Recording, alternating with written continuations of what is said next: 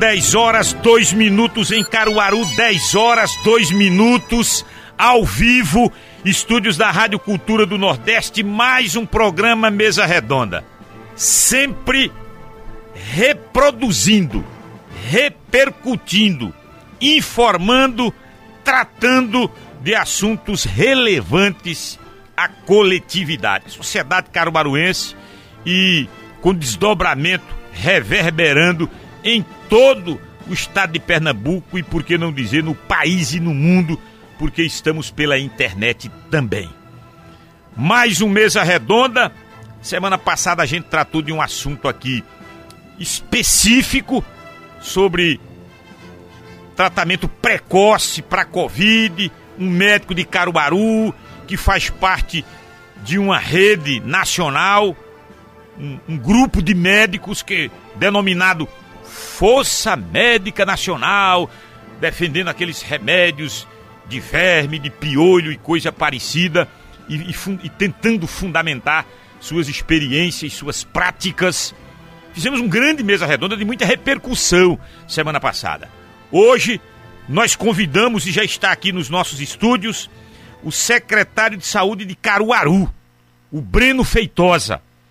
Secretário que, em meio à pandemia, assumiu a titularidade, se bem que ele já havia integrado na equipe do Francisco Santos, mas aí passou de coadjuvante para protagonista à frente da pasta da saúde aqui no nosso município. E são tantos os problemas, são tantos os questionamentos, são muitas as reclamações e a gente tem a oportunidade de, com a presença física aqui do secretário, o programa é ao vivo nos estúdios, presencialmente, a gente poder colaborar na em tirar essas dúvidas e esclarecer alguns pontos para a sociedade caruaruense.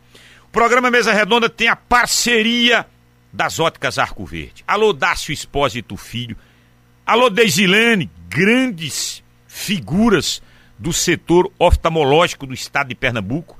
As óticas Arco Verde são essa empresa ícone, essa empresa singular no ramo de óticas nesse estado de Pernambuco e muito especialmente aqui em Caruaru, porque são 62 anos de atuação de credibilidade. Óticas Arco Verde. Está precisando de óculos, lentes e armações das melhores marcas? Entre em contato com o nosso atendimento online 98 44 32 32. Ligue ou mande um WhatsApp. Aproveite nossos descontos e preços exclusivos Óticas Arco Verde você vê e confia. Promec, a casa dos milagres, a sua farmácia hospitalar. Cadeiras de rodas, meias de compressão, curativos especiais EPIs. Vocês sabem. Vocês sabem direitinho. O que é o EPI? Equipamento de proteção individual. Lá na Promec você encontra e o bom é o preço. Promec é aquele prédio verde e rosa de cinco andares na Avenida Agamenon Magalhães. Como a Promec tem sido essencial nesse um ano de pandemia. Já era e ficou muito mais essencial. Promec, alô Ademilton, gosta toda a sua equipe. Farmácias Maurício tudo barato, barato, barato mesmo nas verdinhas. E atenção, responsabilidade social com as farmácias Maurício. Nós sorteamos, recebemos aqui o contato da pessoa. Essa pessoa, segunda-feira, vai receber das farmácias Maurício e do Mesa Redonda uma cadeira de rodas, novinha, novinha em folha. Dona Marilúcia Pereira da Silva. Ela nasceu em 1958. Ela mora no bairro Vassoural, mais precisamente na Vila Teimosa, número 151. Ela não tem uma perna. Tem dificuldade de locomoção. Precisou. O pessoal mandou pra gente a foto, mandou o contato. E a gente vai, segunda-feira, sete e meia da manhã, a gente vai entregar essa cadeira de rodas para essa senhora de nome Marilúcia Pereira da Silva. Alô, Maurício Neves. É a entrega mais rápida de Caruaru. Daqui a pouco o Maurício chega por aqui. 3722 1073. Farmácias Maurício, Rua Felipe Camarão. Ali agora é atacarejo. Dê uma passadinha lá. Você abastece o seu mercadinho, você abastece a farmácia do seu bairro, da sua comunidade. Liga 3722 1073 Vai lá na rua Felipe Camarão, Martin Júnior, Rua dos Correios e na Cidade das Rendeiras. Vamos cumprimentar o nosso convidado, nosso entrevistado. Muito bom dia, obrigado por ter aceito o convite, secretário Breno Feitosa, bom dia. Bom dia, César. Bom dia a todos os ouvintes da Rádio Cultura, em especial aos ouvintes do Mesa Redonda. É, agradecer o convite, dizer que é um prazer estar aqui. Eu sempre enfatizo que em épocas é, conturbadas de fake news, ter a oportunidade de estar em veículos de comunicação sérios e responsáveis e poder ter a oportunidade de esclarecer é, de forma transparente, clara e verdadeira as informações para a população é um privilégio. Então, obrigado pelo espaço, obrigado pelo convite. Estarei sempre à disposição. Certamente, em período, em época, em, em momentos em que a fake news, a notícia falsa, ela tem se espalhado numa velocidade absurda nesse meu país. Como é bom a gente ter uma oportunidade dessas de possibilitar ao ouvinte informações verdadeiras, fundamentadas, comprovadas cientificamente. Eu quero iniciar esse mesa redonda, secretário Breno. Os números da Covid em Caruaru. Eu queria que você dissesse número de mortos, número de infectados, número de curados, número de UTIs, o que é que nós temos quando o assunto é Covid aqui na nossa cidade de Caruaru. No, cidade não. Caruaru não é a cidade. Caruaru é um grande município com vilas, com povoados enormes. Então, os números da Covid no município de Caruaru, eu, por exemplo, a gente já bateu a, a, a, a marca dos 500 mortos em Caruaru. Nós somos uma população de 340 mil habitantes com 500 mortos, passamos desse, desse número. É, é, um número razoável? É um, uma média menor do que o Brasil? Sim, é uma média mais baixa do que o Brasil, do que o número do Brasil. Isso, isso é um alento. Mas nós temos muitos infectados. Nós temos hospitais é, praticamente é, no colapso, praticamente ali no, no, no seu limite. Por favor, secretário. É, César, é, acho que você contextualiza bem e eu complemento um pouco da informação em relação ao perfil da nossa cidade. Né? Caruaru tem uma posição do ponto de vista econômico e geográfico que em um momento como este de pandemia é, tudo aquilo que é favorável para o desenvolvimento econômico da cidade e que nós temos é, é, colhido os frutos dessa localização e dessa é, característica econômica, neste momento de pandemia, isso joga justamente contra Caruaru. Né? Existem estudos que tinham sido elaborados é, o ano passado, onde estimavam que Caruaru ela poderia ser exatamente o maior problema do Nordeste em relação à pandemia justamente por sua localização, por sua característica econômica, pela característica econômica de circulação de pessoas, de aglomeração, pelo grande, grande fluxo é, migratório que nós temos aqui entre o sertão e a capital.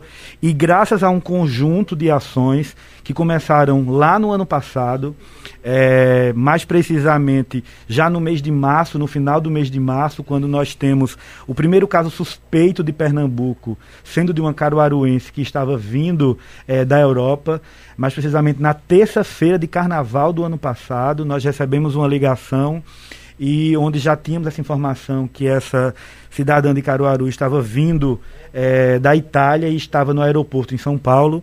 De pronto, a prefeita Raquel Lira institui o comitê de crise. É, nós já nos reunimos de forma online naquele mesmo dia e na quarta-feira de cinzas do ano passado, nós já tivemos a primeira reunião presencial na sala de monitoramento da prefeitura, comandada pela prefeita Raquel Lira. Desde esse dia, nós não paramos mais de trabalhar essa temática aqui no município.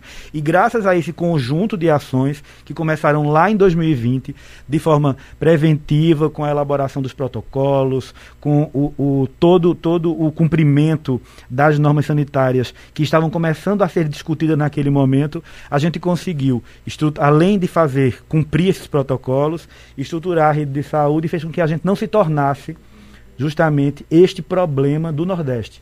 Pelo contrário, Caruaru é, foi um, um dos exemplos né, bem-sucedidos no combate à pandemia, como está sendo até hoje. Agora, obviamente, os números sempre nos preocuparam e a cada óbito o sentimento de tristeza é, nos invade, porque é uma vida. Hoje, nós já realizamos 64.397 testes aqui em Caruaru, desde o início da pandemia. Quantos mil?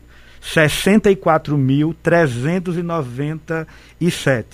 E desses, 18.524 casos positivos aqui no, no município. Se foram testados 60 mil, se nós temos uma população de 300, eu vou arredondar para 350 mil habitantes, 350 mil habitantes, foi, foi um, ainda foi muito, muito abaixo, muito abaixo de nem metade, né? Para metade teríamos que ter 150, menos de um quarto, menos de um quarto da população de Caruaru. É, é um número pequeno. É, Breno. veja, só para continuar, nós temos atualmente é, 506 óbitos confirmados até o dia de ontem. Em relação aos testes, César, é importante a gente destacar o seguinte: no início da pandemia, é, em cada fase da pandemia, nós passamos por um problema de mercado diferente. No início da pandemia, nós tivemos um problema muito grande no mundo inteiro com a baixa produção de testes. Inclusive porque os testes ainda estavam sendo é, testados pelo, pelo, pela indústria, a sua eficácia, a sua segurança. Então, o quantitativo de testes, eles, sobretudo no início é, de 2020, até meados do meio, na verdade, de 2020, ele sempre foi um problema considerável. E aí em Caruaru não foi diferente. Então, no início da pandemia, nós tivemos dificuldade com, com a testagem. Nós temos aumentado consideravelmente é, a nossa testagem, nossa capacidade de testagem desde o início da pandemia. Então, iniciamos é, com as testagens através é, do laboratório LACEN, o laboratório do Estado, onde nós fazemos a coleta do RT-PCR, a coleta do SUAB com o cotonete, como as pessoas conhecem, que é o que, na verdade, identifica a presença do vírus e fecha o diagnóstico no momento da, do curso da infecção. Depois, a prefeita Raquel Lira, através da AMUP, fez um contrato e uma parceria com o laboratório da Universidade Federal e ampliamos, onde pouquíssimos municípios de Pernambuco tiveram essa iniciativa, porque utilizavam apenas a cota do Estado. Então, além da cota do Estado, nós começamos a enviar o RT-PCR para o laboratório da Universidade Federal, com custos é, do Tesouro Municipal, enquanto estávamos ampliando nas nossas unidades, nas barreiras, a testagem. Depois implementamos uma unidade móvel de testagem, e essa unidade móvel ela possibilitou uma descentralização e uma flexibilização maior nessas testagens. Depois, agora, este ano, já implantamos o Centro Municipal de Testagem e uma segunda unidade móvel de testagem. Então, a, a, a, o problema testagem ele tem sido é, resolvido paulatinamente, também de acordo com o que o mercado oferece, mas a gente tem aumentado consideravelmente é, o número de testes aqui no município. Olha, qual foi o custo-benefício? Você estava envolvido naquele processo, porque você era, você era, era, você era a segunda pessoa na época de Francisco era executivo. Santos. Você era a segunda pessoa, estava o Francisco Santos, depois vinha o Breno. Daquele, daquele período em que tínhamos aquelas barreiras sanitárias, aquele pessoal que ficava orientando, distribuindo panfleto, o custo-benefício daquilo. E até tem, tem já, eu, hoje de manhã, quando eu recebi algumas, algumas mensagens, vai ter vai voltar a barreira sanitária, é, eu até fiquei questionando, voltar a barreira sanitária naquele estilo, tem o custo-benefício. Qual é? é? Orientar o que todo mundo já está mais do que orientado? Não sei, teve município que gastou, gastou com aquela burrifação, ou borrifação, lá no pneu, no carro, gastou um dinheirão. Qual é a eficácia?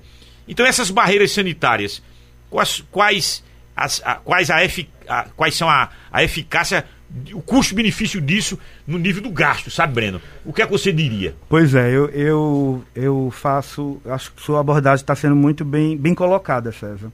E eu só esclareço, justamente um pouco do que eu estava falando em relação aos testes. Em cada momento da pandemia, e, e, acho que até a própria Organização Mundial de Saúde, ela sofreu muito em relação a isso é, com o passar do tempo, porque é, ela era acusada, vamos dizer assim, de se contradizer em um determinado momento, onde ela, por exemplo, de, é, num determinado, no início da pandemia, orientou que não fosse necessário o uso é, da máscara pela população como um todo onde na verdade o grande objetivo ali era preservar a produção de máscaras cirúrgicas para não faltar para os profissionais. É, e depois houve a orientação da própria Organização Mundial de Saúde pelo uso da máscara de tecido, porque o risco-benefício, então o benefício é muito maior, mesmo sem que ela tenha a eficácia de uma máscara cirúrgica. Então, em cada momento da pandemia, é, existia uma estratégia específica para aquele momento. Naquele momento inicial, sobretudo lá em 2020, as barreiras sanitárias elas tinham dois objetivos. Um, eu concordo com você, ela não conseguiu atingir o objetivo, porque o próprio nome já diz barreira. Então, teoricamente, seria para barrar a circulação de pessoas. E todos nós sabemos que houve uma grande discussão nacional em relação a essa questão do direito de ir e vir, da responsabilidade do governo federal, do governo do estado, do município, até onde poderia é, ser instituído esse tipo de, de, de limitação de circulação de pessoas. E as barreiras foram assumindo mais um papel de educação e de orientação e de aproveitamento daquele momento para se fazer uma certa triagem. Então, quando se fazia a verificação da temperatura e naquele momento a panfletagem, as orientações, ela foi importante. Ela foi importante porque estava orientando sobre um assunto novo, com informações que toda hora mudavam, e era muito importante que profissionais de saúde estivessem naquela linha de frente fazendo isso. E aproveitando, quando os testes foram sendo disponibilizados, aproveitando também o momento para fazer a testagem. Hoje, a barreira não faz sentido neste formato. E é importante dizer também que o nosso custo foi baixíssimo com as barreiras, porque nós fizemos, inclusive, um grande remanejamento dos profissionais de saúde, o que, de certa forma, é, gera, a princípio, um, um, desconforto nos profissionais, mas ao mesmo tempo o momento de pandemia e o momento da emergência em saúde pública fez com que, com o passar do tempo, eles entendessem a necessidade dessa, dessa militância de todos os profissionais de saúde envolvidos, do agente comunitário ao médico, ao enfermeiro, ao dentista, ao técnico.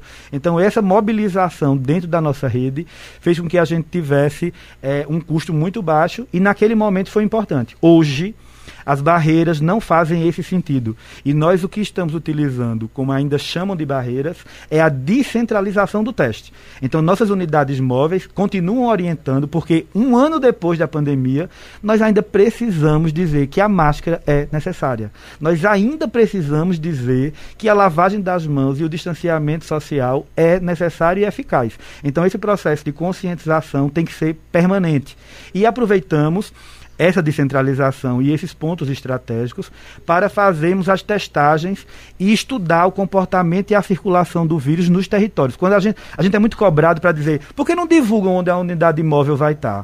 Mas qual é a lógica? Se eu, se eu quero testar o bairro da Boa Vista e eu levo a unidade imóvel para a feira do bairro da Boa Vista, eu tenho uma probabilidade de mais de 90 pessoas que estão naquela feira ser do bairro da Boa Vista. Se eu divulgo previamente, você sai do Indianópolis, você sai de outro bairro. Pessoas não... vão procurar. E aí, inclusive, aglomera e não me dá o retrato real da circulação do vírus naquele bairro. Então, hoje, eu concordo com você e digo, as barreiras, do ponto de vista de barrar a circulação, elas são completamente ineficazes. E elas devem ser utilizadas não como uma barreira sanitária, mas como um ponto de orientação permanente, mas sobretudo de testagem e de distribuição, inclusive de máscara, porque a gente ainda encontra nas feiras muita gente sem usar máscara e a gente aproveita também e faz a distribuição de máscaras é, para a população. Escute, essa questão da, da testagem quando chega em algum determinado bairro, algum determinado local, uh, as pessoas chegam ali naquele, naquele automóvel, naquela unidade móvel. Qualquer uma pessoa vai fazer esse teste ou não, passa por uma triagem para saber se, se teve algum, algum desconforto clínico, se teve algum indicativo de, de gripe, de algo viral, para fazer esse teste ou qualquer pessoa pode fazer esse qualquer teste? pessoa pode fazer, mas no momento do preenchimento da notificação, todos esses dados são coletados.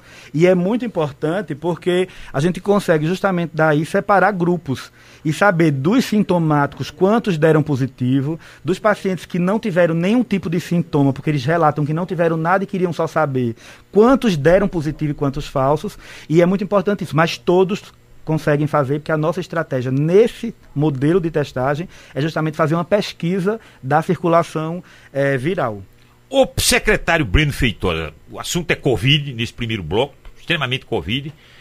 Os leitos de UTI criados pela prefeitura, disponibilizados pela prefeitura, depois de um ano de pandemia, qual é o, o retrato fiel da ação do poder público municipal em relação a leitos de UTI? É, eu acho que primeiro é importante a gente entender que o leito de UTI, eu costumo sempre é, colocar essa expressão, ele é a ponta do iceberg. Por que ela é a ponta do iceberg? É, é necessário uma estruturação de rede para que este leito de UTI ele possa ser configurado e instalado. E é necessário que essa rede estruturada ela possa dar garantia de assistência nos diversos níveis de complexidade da doença e que o leito de UTI seja justamente o ponto alto dessa assistência. O que todo gestor de saúde quer é que não seja necessário a ocupação do leito de UTI pelo paciente. Primeiro, pela possibilidade mais é, é, eminente de óbito. Então, quanto mais grave o paciente, a possibilidade dele ir a óbito aumenta e nós da saúde tudo que queremos é a vida e não a morte. E segundo, pelo alto custo de um leito de UTI. Né? Então, manter um paciente de UTI, quanto mais tempo ele passa, é um leito maior. Caruaru, é, ela fez uma opção de reforçar e de estruturar ainda mais a sua própria rede de saúde. Eu acho que você é, lembra do, do momento da pandemia, onde os hospitais de campanha era a grande pauta da vez e existia um movimento, inclusive de pressão social, porque depois que a gente viu aquele hospital sendo divulgado na China, que ele foi construído com 10, 12 dias, aquilo ali se viu como, como se, se fosse um modelo a ser adotado pelo mundo e que todo mundo tinha que fazer aquilo. E aí começou os hospitais de campanha nos estádios e nas escolas. E Caruaru também sofreu essa pressão. E o hospital de campanha de Caruaru? E por que não vai ser instalado o hospital de campanha de Caruaru? Né?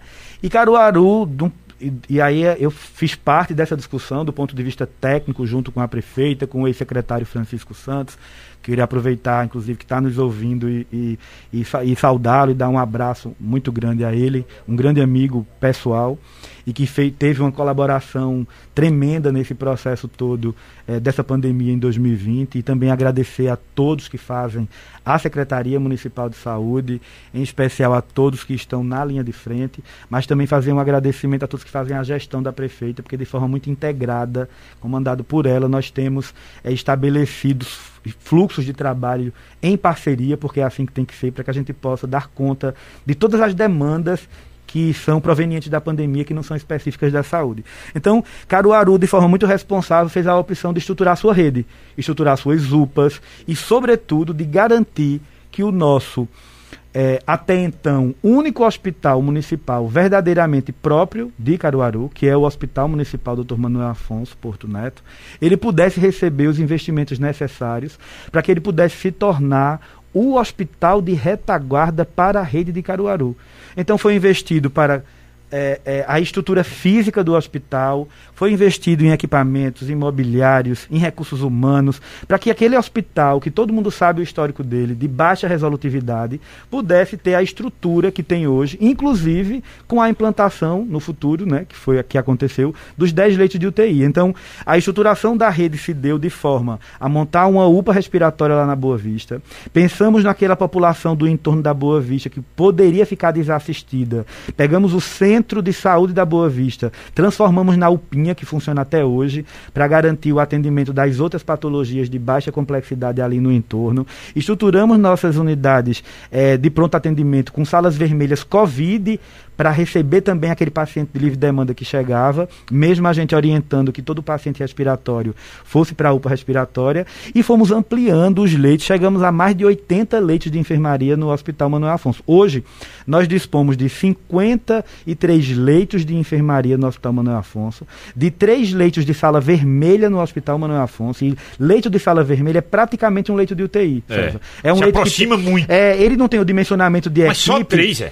Porque nós temos 10 de UTI lá. Então, os três leitos de sala vermelha, eles são leitos de retaguarda para um paciente de enfermaria que ah. possa complicar. Ele não é leito para internamento. Ele é o paciente que pode complicar na enfermaria. Se não tiver vaga na UTI, ele fica na sala vermelha, recebe toda a assistência até que ele possa ou não ser transferido. Então, são no Manuel Afonso hoje são 10 de UTI? 10 de UTI. Desde o início? Não, porque a gente não conseguia de, de, de, de, pronto montar a UTI. Mas desde que o hospital foi, começou a ser estruturado, o nosso planejamento, por mais que a gente não divulgasse na época, o nosso planejamento junto com a prefeita já era para que ele pudesse ter estrutura. Porque eu não posso simplesmente chegar hoje em qualquer prédio e dizer assim, vamos colocar aqui 10 leitos de UTI. Precisa de uma estrutura de canalização de gases, da rede elétrica, é. de equipamentos, do dimensionamento dos espaços. Fizemos seleções simplificadas específicas para médicos intensivistas, fisioterapeuta respiratório, ele é um profissional extremamente importante nesse processo da pandemia e que a gente tinha pouquíssimos, praticamente na nossa rede municipal, nós não tínhamos fisioterapeutas respiratórios, porque eles são, são profissionais extremamente qualificados e que trabalham só em UTIs. Então fizemos uma seleção, colocamos fisioterapeuta respiratório na nossa UPA respiratória. Foi a única UPA do Brasil que tinha fisioterapeuta respiratório de plantão. Então, houve sim uma estruturação. Então, então vamos, vamos, vamos deixar tudo bem clarozinho. O Manuel Afonso tem 10 leitos de UTI, unidade, de terapia, unidade de terapia intensiva, 3 para a sala vermelha, 3 leitos para a sala vermelha, que é um setor intermediário é uma entre a enfermaria e, e a UTI.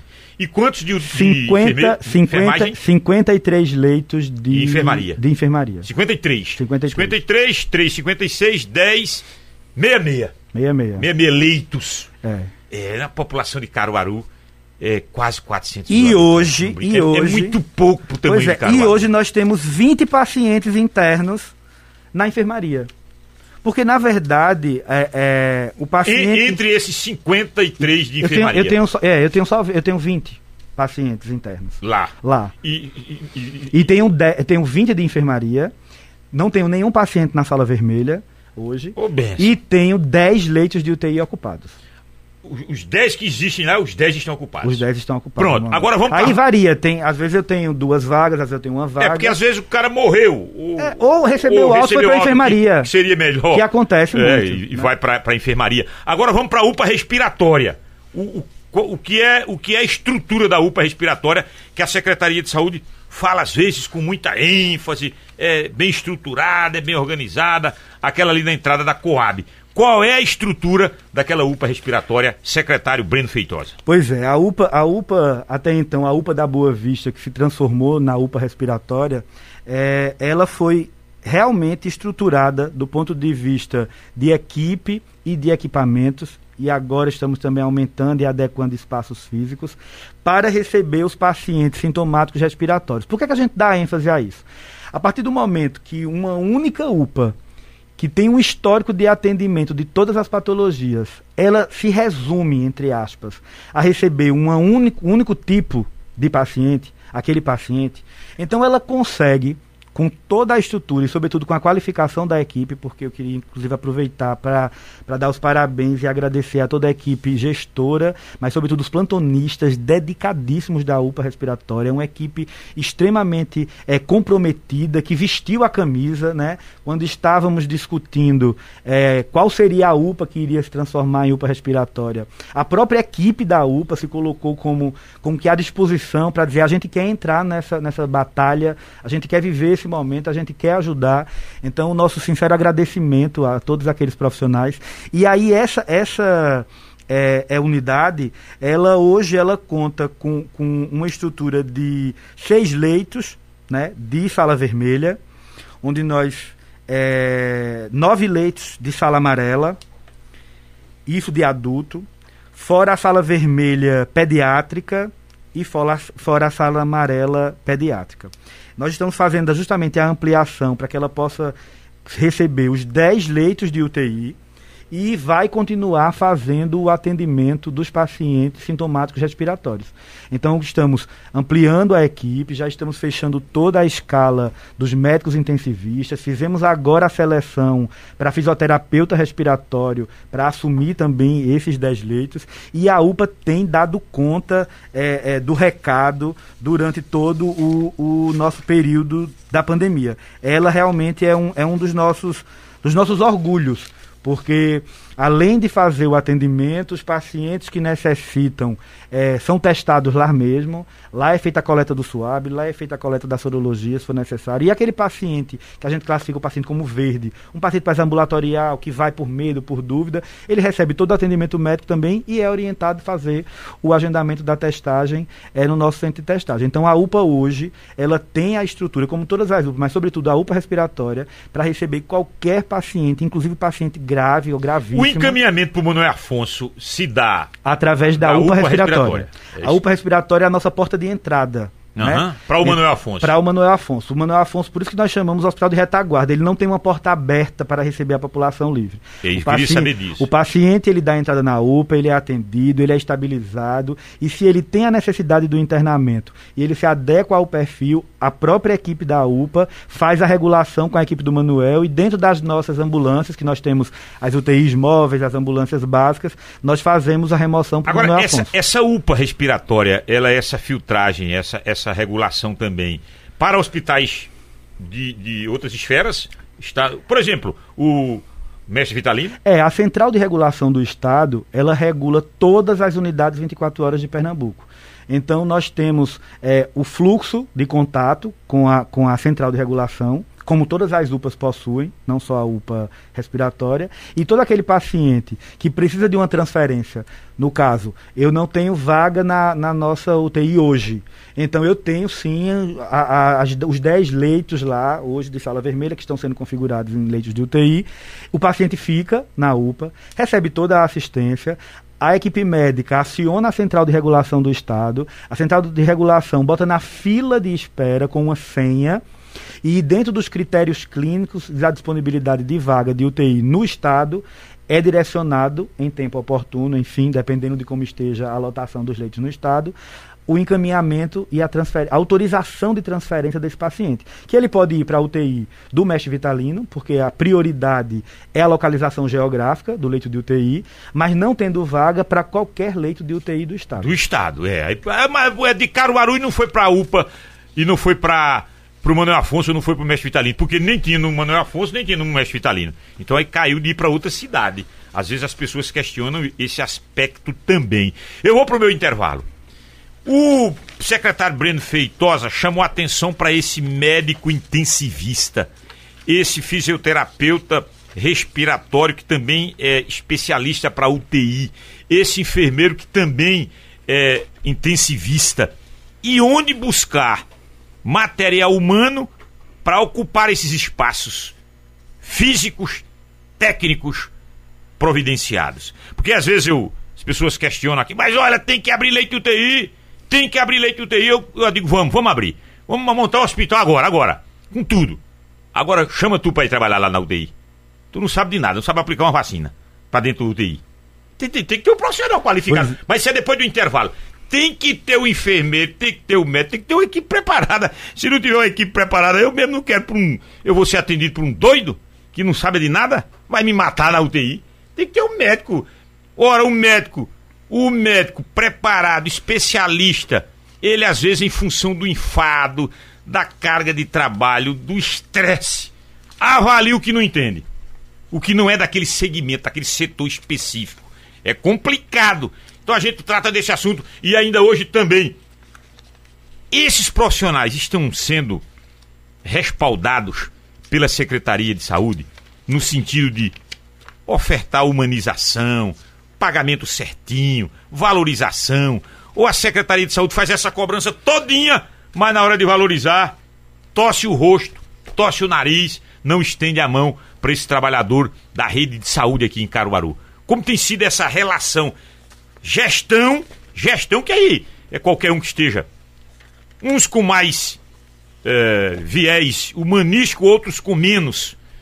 Como é que tem sido o tratamento da gestão para esses profissionais da saúde, esses trabalhadores da saúde na rede aqui em Caruaru? A gente vai discutir isso depois do intervalo. E temos vacina, hein? Vacina aqui em Caruaru. Como é que Caruaru está acelerando o processo de vacinação quando tem municípios que já baixaram a idade? Caruaru ainda está emperrado ali em 68, me parece, aqui em Caruaru. Por que, é que a gente não passa para 65 depois do intervalo? Você está ouvindo Mesa Redonda, o programa de debates mais credibilizado da região. Aumente o seu conhecimento ouvindo e participando do Mesa Redonda, abordando sempre assuntos que lhe interessam. Mesa Redonda. 10 horas 38 minutos em Caruaru, 10 e 38. Abraçando essa audiência. Dizer às pessoas que nós estamos com um probleminha aí no Facebook, por isso que a gente não está no Facebook. Viu? As pessoas aqui no, na, no WhatsApp dizendo, cadê? Não tem o Facebook hoje? Não tem, porque a gente está, desde de manhã que a gente está resolvendo esse probleminha. Foi um probleminha técnico aqui, mas a gente está tratando disso sem problema nenhum, tá certo? A gente vai socializando essas mensagens via WhatsApp, tá certo? Amigos e amigas, nessa audiência qualificada do nosso Mesa Redonda, hoje com o secretário de Saúde de Caruaru, o Breno Feitosa. Óticas Arco Verde. Está precisando de óculos, lentes e armações das melhores marcas? Entre em contato com o nosso atendimento online. 98 44 32 32. Você fala com Dácio Filho, com Deisilene, com Manuel, com toda a equipe das Óticas Arco Verde. Liga ou mande um WhatsApp. Aproveite nossos descontos e preços descontos e preços exclusivos. Óticas Arco Verde você vê e confia. Promete a Casa dos Milagres, a sua farmácia hospitalar, cadeiras de rodas, meias de compressão, curativos especiais, EPIs. É aquele prédio verde e rosa de cinco andares da Avenida Gabriel Magalhães. Como a Promec tem sido importante para Pernambuco, hein? O, o Ademilton Góes, como a Promec tem sido essa bênção na saúde de Pernambuco, do meu estado de Pernambuco. Promec, bom a gente ter esse número aí de telefone. 37216315. Farmácias Maurício. Tudo barato, barato, barato mesmo nas farmácias Maurício. Responsabilidade social das farmácias Maurício. Está entregando mais uma cadeira de rodas. Pessoas com dificuldade de locomoção. Toda última sexta-feira do mês, a gente entrega uma cadeira de rodas. A gente já sabe quem é, sabe a pessoa, onde mora. Segunda-feira, a nossa reportagem vai lá entregar essa cadeira de rodas. Responsabilidade social, atitude cidadã. É a entrega mais rápida de Caruaru, Farmácias Maurício. 3722 1073. Felipe Camarão, Martin Júnior, Rua dos Correios. E na Cidade das Rendeiras. Vamos liberar aqui as primeiras mensagens. Muita gente aqui. Anastácio, taxista. Eu gostaria se essas mortes aqui em Caruaru, se são todos moradores da cidade ou se tem alguém que vem de outra cidade, morre aqui, aí entra na contabilidade de Caruaru. Breno. Não, é, os óbitos são por local de residência. Então é, são todos dos moradores de Caruaru. Quando é, um residente de outro município morre, por exemplo, no Hospital Mestre Vitalino, ele é contabilizado lá no seu município lá no seu município de origem. Ailton, aqui ele já respondeu, Ailton, não teremos mais essas barreiras sanitárias, aquelas do início não teremos, não, não há custo-benefício, o secretário já explicou no primeiro bloco. Bom dia a todos. César, 34 milhões 466, 466 mil 705 reais. Cidade de Caruru recebeu esse dinheiro todo para 10 leitos de UTIs, Aí eu vou tirar uma dúvida com você aqui.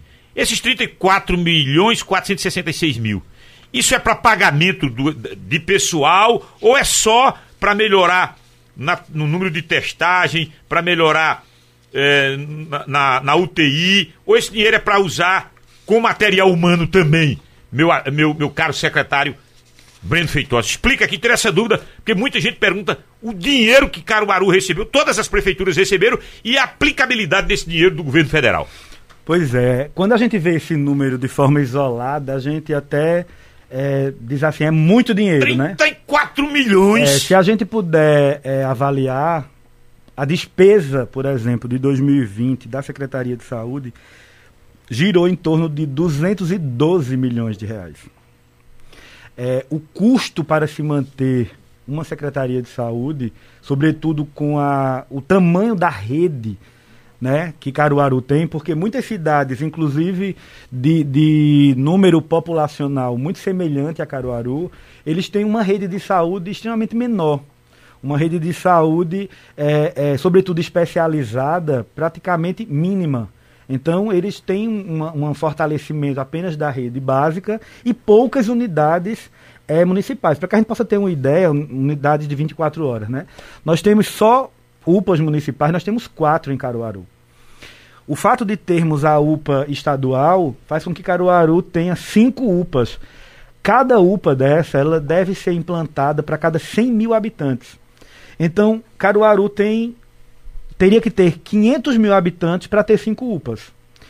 Diante disso, uma das UPAs municipais ela não é habilitada pelo Ministério da Saúde como UPA, que é a UPA do Salgado porque nós não temos 500 mil habitantes. A UPA do Estado ela é habilitada. A UPA da Boa Vista ela é habilitada. Duas. A UPA do, é, Vassoural. do Vassoural é habilitada. Três. A UPA do Salgado. E a UPA da Rendeiras é habilitada. Quatro. A do Salgado não a é. A do Salgado é 100% custeada com recursos do Tesouro. E quando ela vai poder ser habilitada? Quando nós tivermos 500 mil habitantes. Então, até lá, a UPA, ela na verdade é um pronto atendimento municipal custeado pelo poder público. Então, os 32 milhões, na verdade, que foram destinados para a pandemia, primeiro entender que o Ministério da Saúde ele utilizou é, o, o, a pandemia para, inclusive, viabilizar a liberação de recursos que já estavam, inclusive, presos no Ministério durante muito tempo. Então, existe dentro desses recursos, recursos de emenda parlamentar, que não tinham sido liberadas e que ele conseguiu fazer a liberação do orçamento através do de, dos decretos de emergência. Então existiu recursos que eram então, para investimento 32, carimbados. 32. Então, muitos deles foram recursos carimbados específicos que chegaram, recurso para teste, re, e chegou recurso para equipamento, por exemplo, da Casa de Saúde Bom Jesus. Chegou recurso dentro do recurso Covid, que, que eram de foi, emendas foi parlamentares, parlamentar. Que, que, já, que já deveriam chegar de, outro, de outra forma, ah. mas que o Ministério empurrou colocou, tudo para tudo COVID. combate à pandemia. E aí, quando chega num saldo total, você diz assim, quanto dinheiro?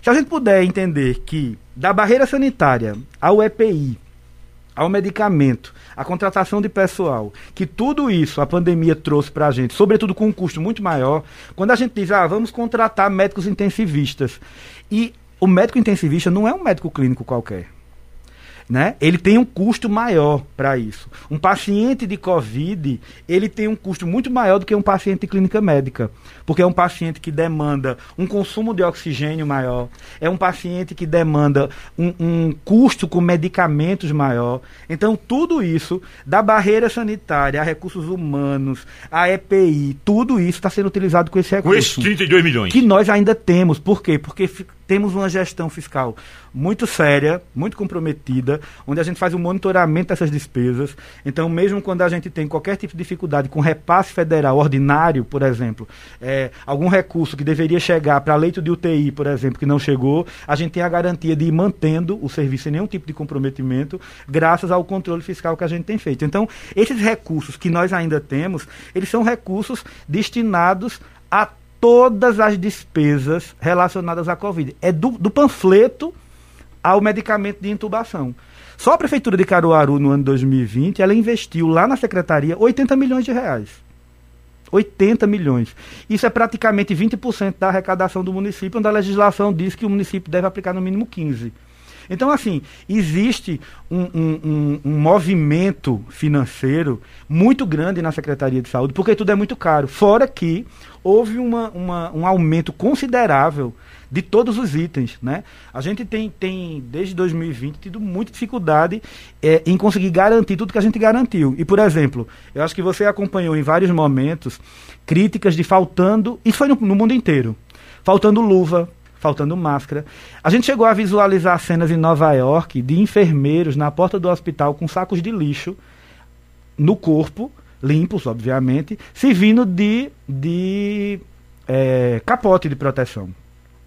Nós chegou, chegou um momento. Improvisaram um EPI. Pois é, e assim, e vários hospitais aqui da região passaram por uma situação dessa. E, e, eu não faço nenhuma crítica a esse gestor, porque ele teve muita dificuldade de fazer aquisição. E nem toda secretaria tem a estrutura também de planejamento e de equipe, como nós temos aqui, para fazer uma previsão, porque nós temos uma equipe muito boa no nosso gerenciamento de, de abastecimento farmacêutico, de fazer a previsão. E Caruaru tem um histórico, sobretudo de pagamento com os fornecedores, que faz com que a gente tenha uma credibilidade muito grande. Então, quando faltava em qualquer lugar, a gente tinha a garantia que o fornecedor entregava em Caruaru, porque ele sabia que quando ele entregava, ele recebia. Mesmo que a luva, por exemplo, ela teve praticamente 200% de aumento. Né? Mas a gente tinha luva aqui. Nós chegamos a um momento de sermos, inclusive, criticados, porque a nossa equipe do SAMU chegava em transferência em alguns hospitais eh, da região e chegavam aparamentados com o macacão com todo o equipamento, e eu, eu recebi ligação de dizer assim: para que esses astronautas estão chegando? Estão intimidando as pessoas quando chegam esses astronautas. E esses astronautas estão com aquela roupa para se protegerem. E nunca faltou EPI aqui em Caruaru. E nunca faltou máscara, nunca faltou luva. Isso do profissional de limpeza ao médico que prestava assistência. Então, o custo com toda essa despesa, ele foi proveniente dos recursos do Tesouro, foi proveniente de recursos que chegaram para a Covid, não só para Caruaru, mas para todos os municípios, né? E a gente sabe que nem todo mundo aplicou devidamente isso. E a gente viu, inclusive, estados é, é, de outras regiões que receberam muito recurso e que passaram por situações gravíssimas. Né? E graças a Deus aqui em Caruaru nós estamos ainda fazendo uma gestão fiscal muito responsável. Ô, ô, secretário Breno, eh, me diga, e, e, o material humano, vocês estão adquirindo onde? Pois é, César. É, nós tivemos. Esse é... médico intensivista, o, de UTI, esse, esse enfermeiro, esse profissional de fisioterapia, nós trabalhamos, na verdade, com duas linhas. Primeiro, iniciamos desde o início da pandemia, até porque os protocolos é, mudaram completamente. Né? Muitos dos EPIs, por exemplo, a tão falada máscara N95, PFF2, que é a máscara que tem um filtro maior, ela tinha uma indicação de uso muito restrita e ela foi se tornando um item quase que essencial no dia a dia do, do, do profissional. A própria máscara cirúrgica ela era utilizada para alguns procedimentos. Mas ela não era uma, o profissional não ficava 24 horas de máscara tendo que trocar a máscara a cada, a cada período. Então, o, o, a quantidade de luvas, de capote, o capote era utilizado para fazer alguns procedimentos que respingavam algum tipo de secreção. Então, todos, todo, todo esse protocolo mudou e nós precisamos, desde o início, fazer uma força-tarefa, primeiro, de capacitação dos nossos profissionais.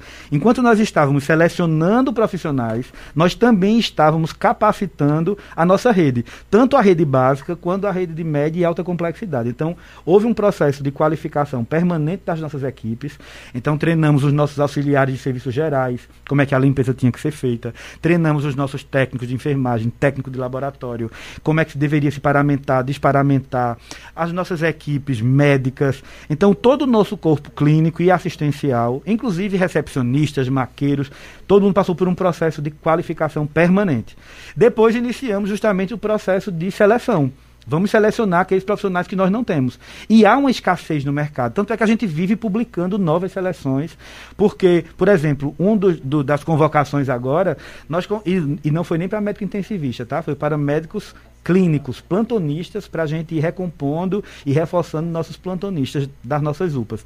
Nós convocamos 20 médicos, todos aprovados em seleção. Dos 20, 10 compareceram. Dos 10, 4 ficaram.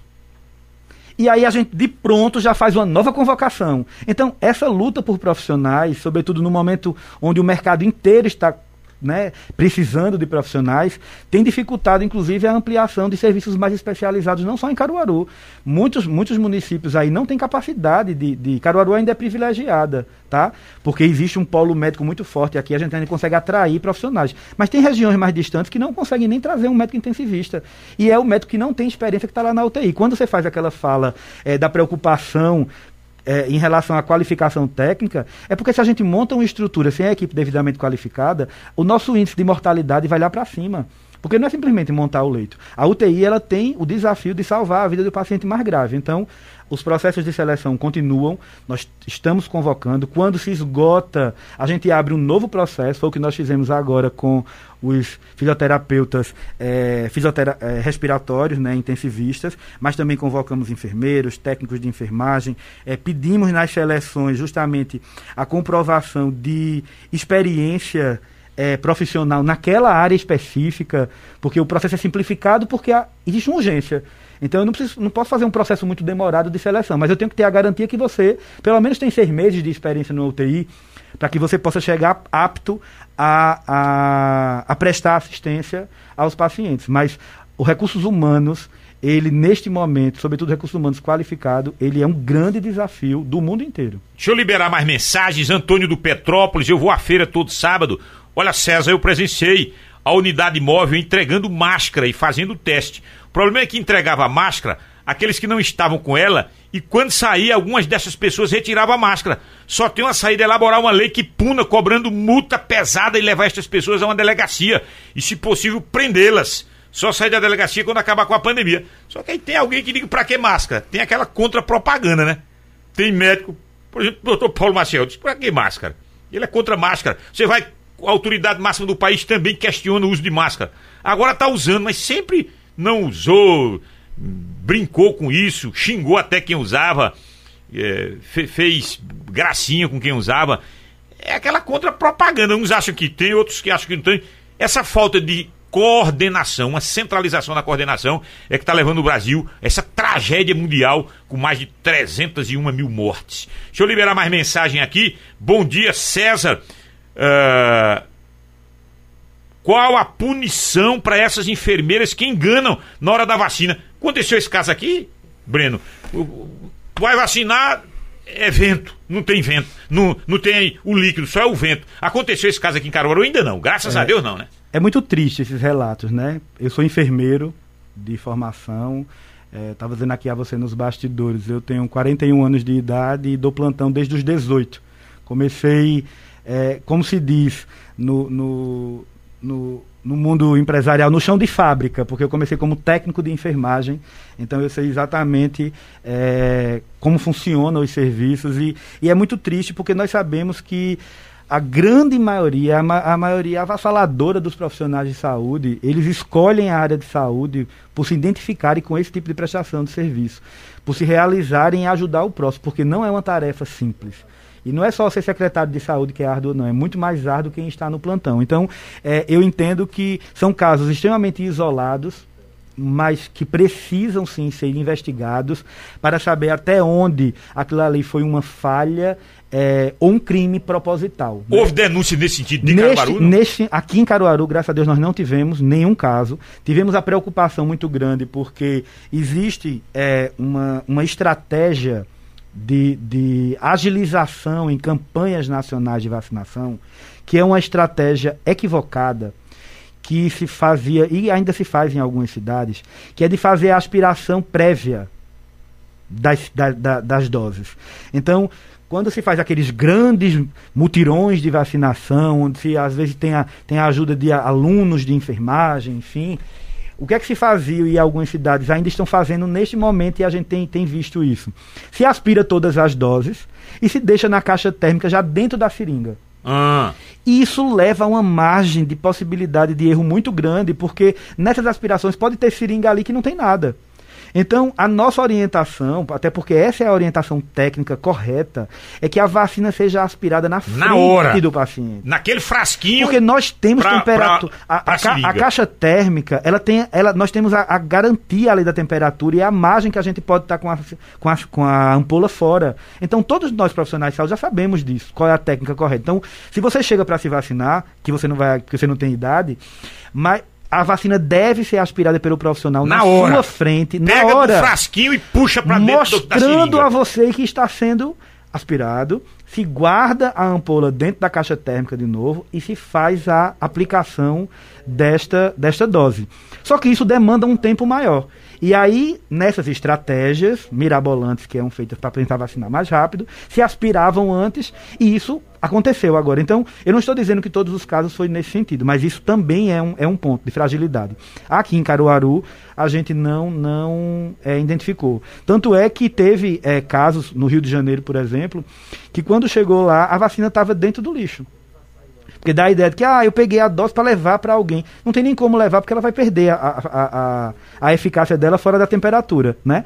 E outra também, existem profissionais que ainda não estão devidamente preparados para esse momento e que existe uma tensão muito grande por estarem sendo filmados, pela imprensa estar perto, por estar sendo gravado. Então, há um conjunto de fatores que podem justificar esses atos falhos, mas isso acontece porque a técnica não é respeitada. E a técnica é essa que eu disse. Tem que ser aspirada na frente do paciente, tem que mostrar ao paciente a, a vacina que ele está tomando, guarda a ampola e a partir daí administra, que é como a gente tem feito em Caruaru. Bom dia, César Lucena, aqui é o William.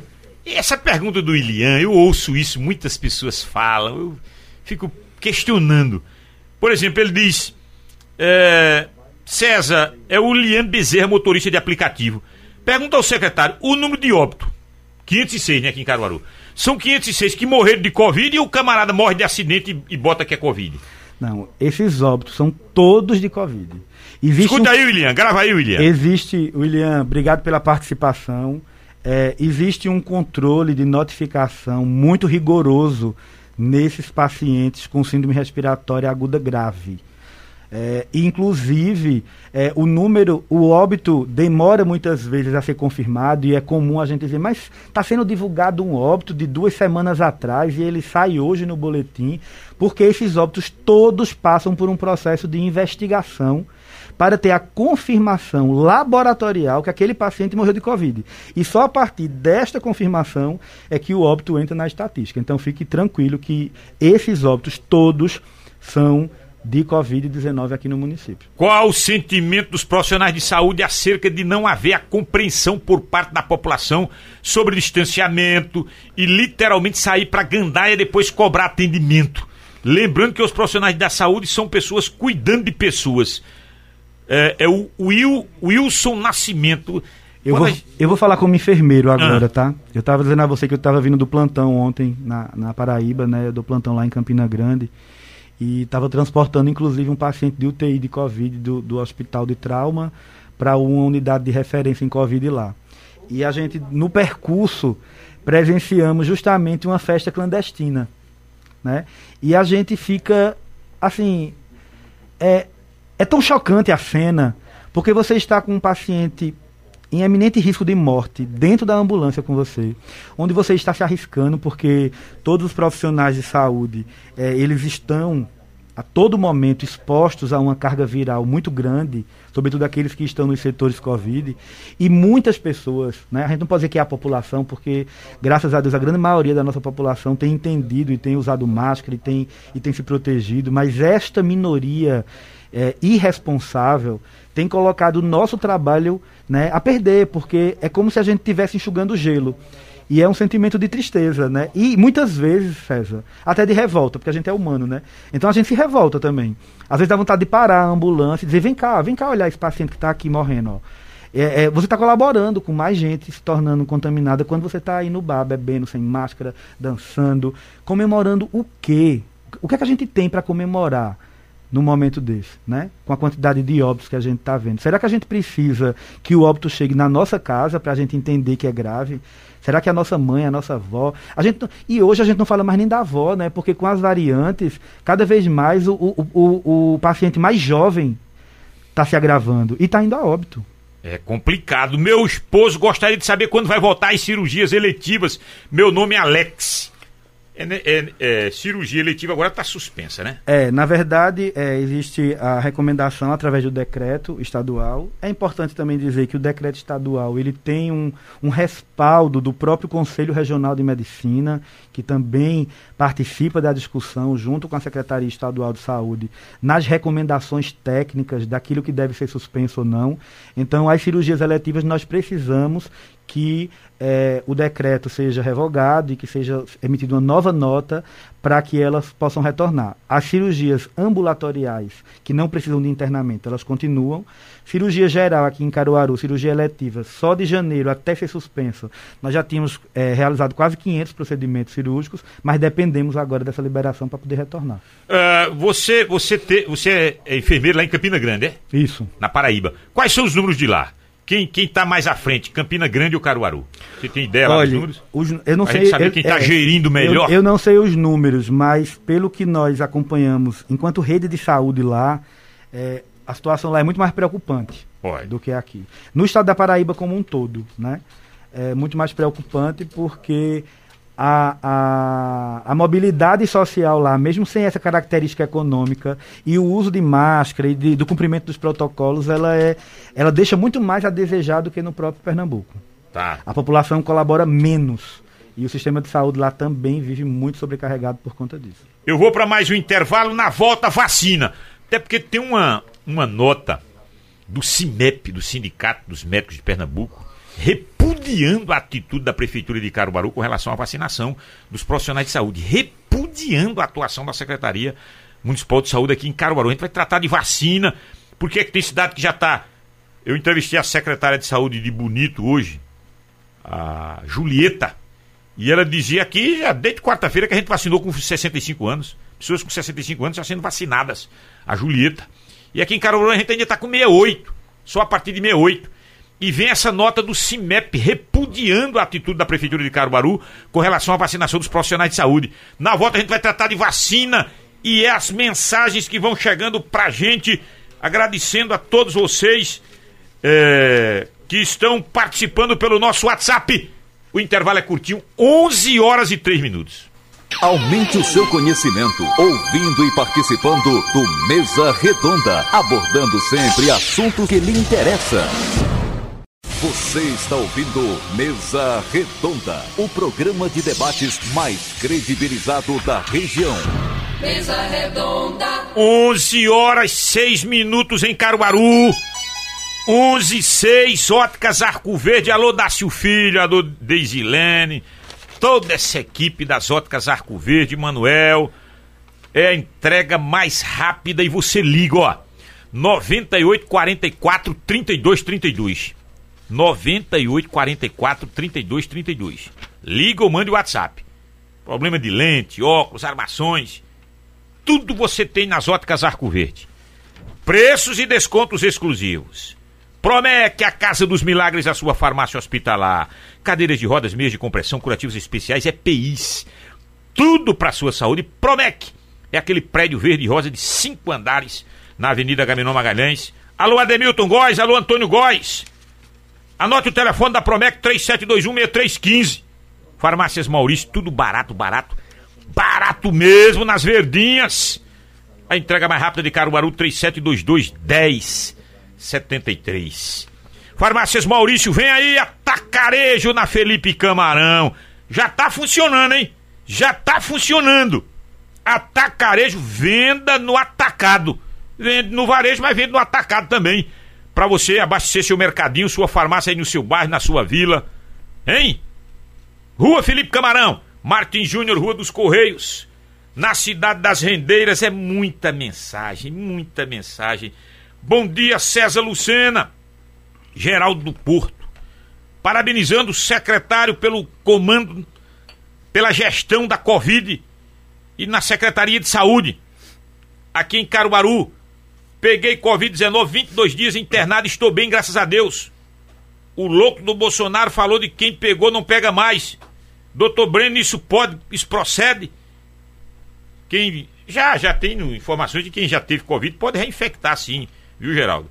Pode reinfectar. Eu já tive, por exemplo, mas não tô, não tô dando bobeira não. Tem que ter cuidado. Tem que ter cuidado. Bom dia, César Lucena. Estou na escuta e na audiência Deixa eu ver quem aqui. É, Felipe Sales. Tá escutando o programa. Vamos tratar de vacina. Escute.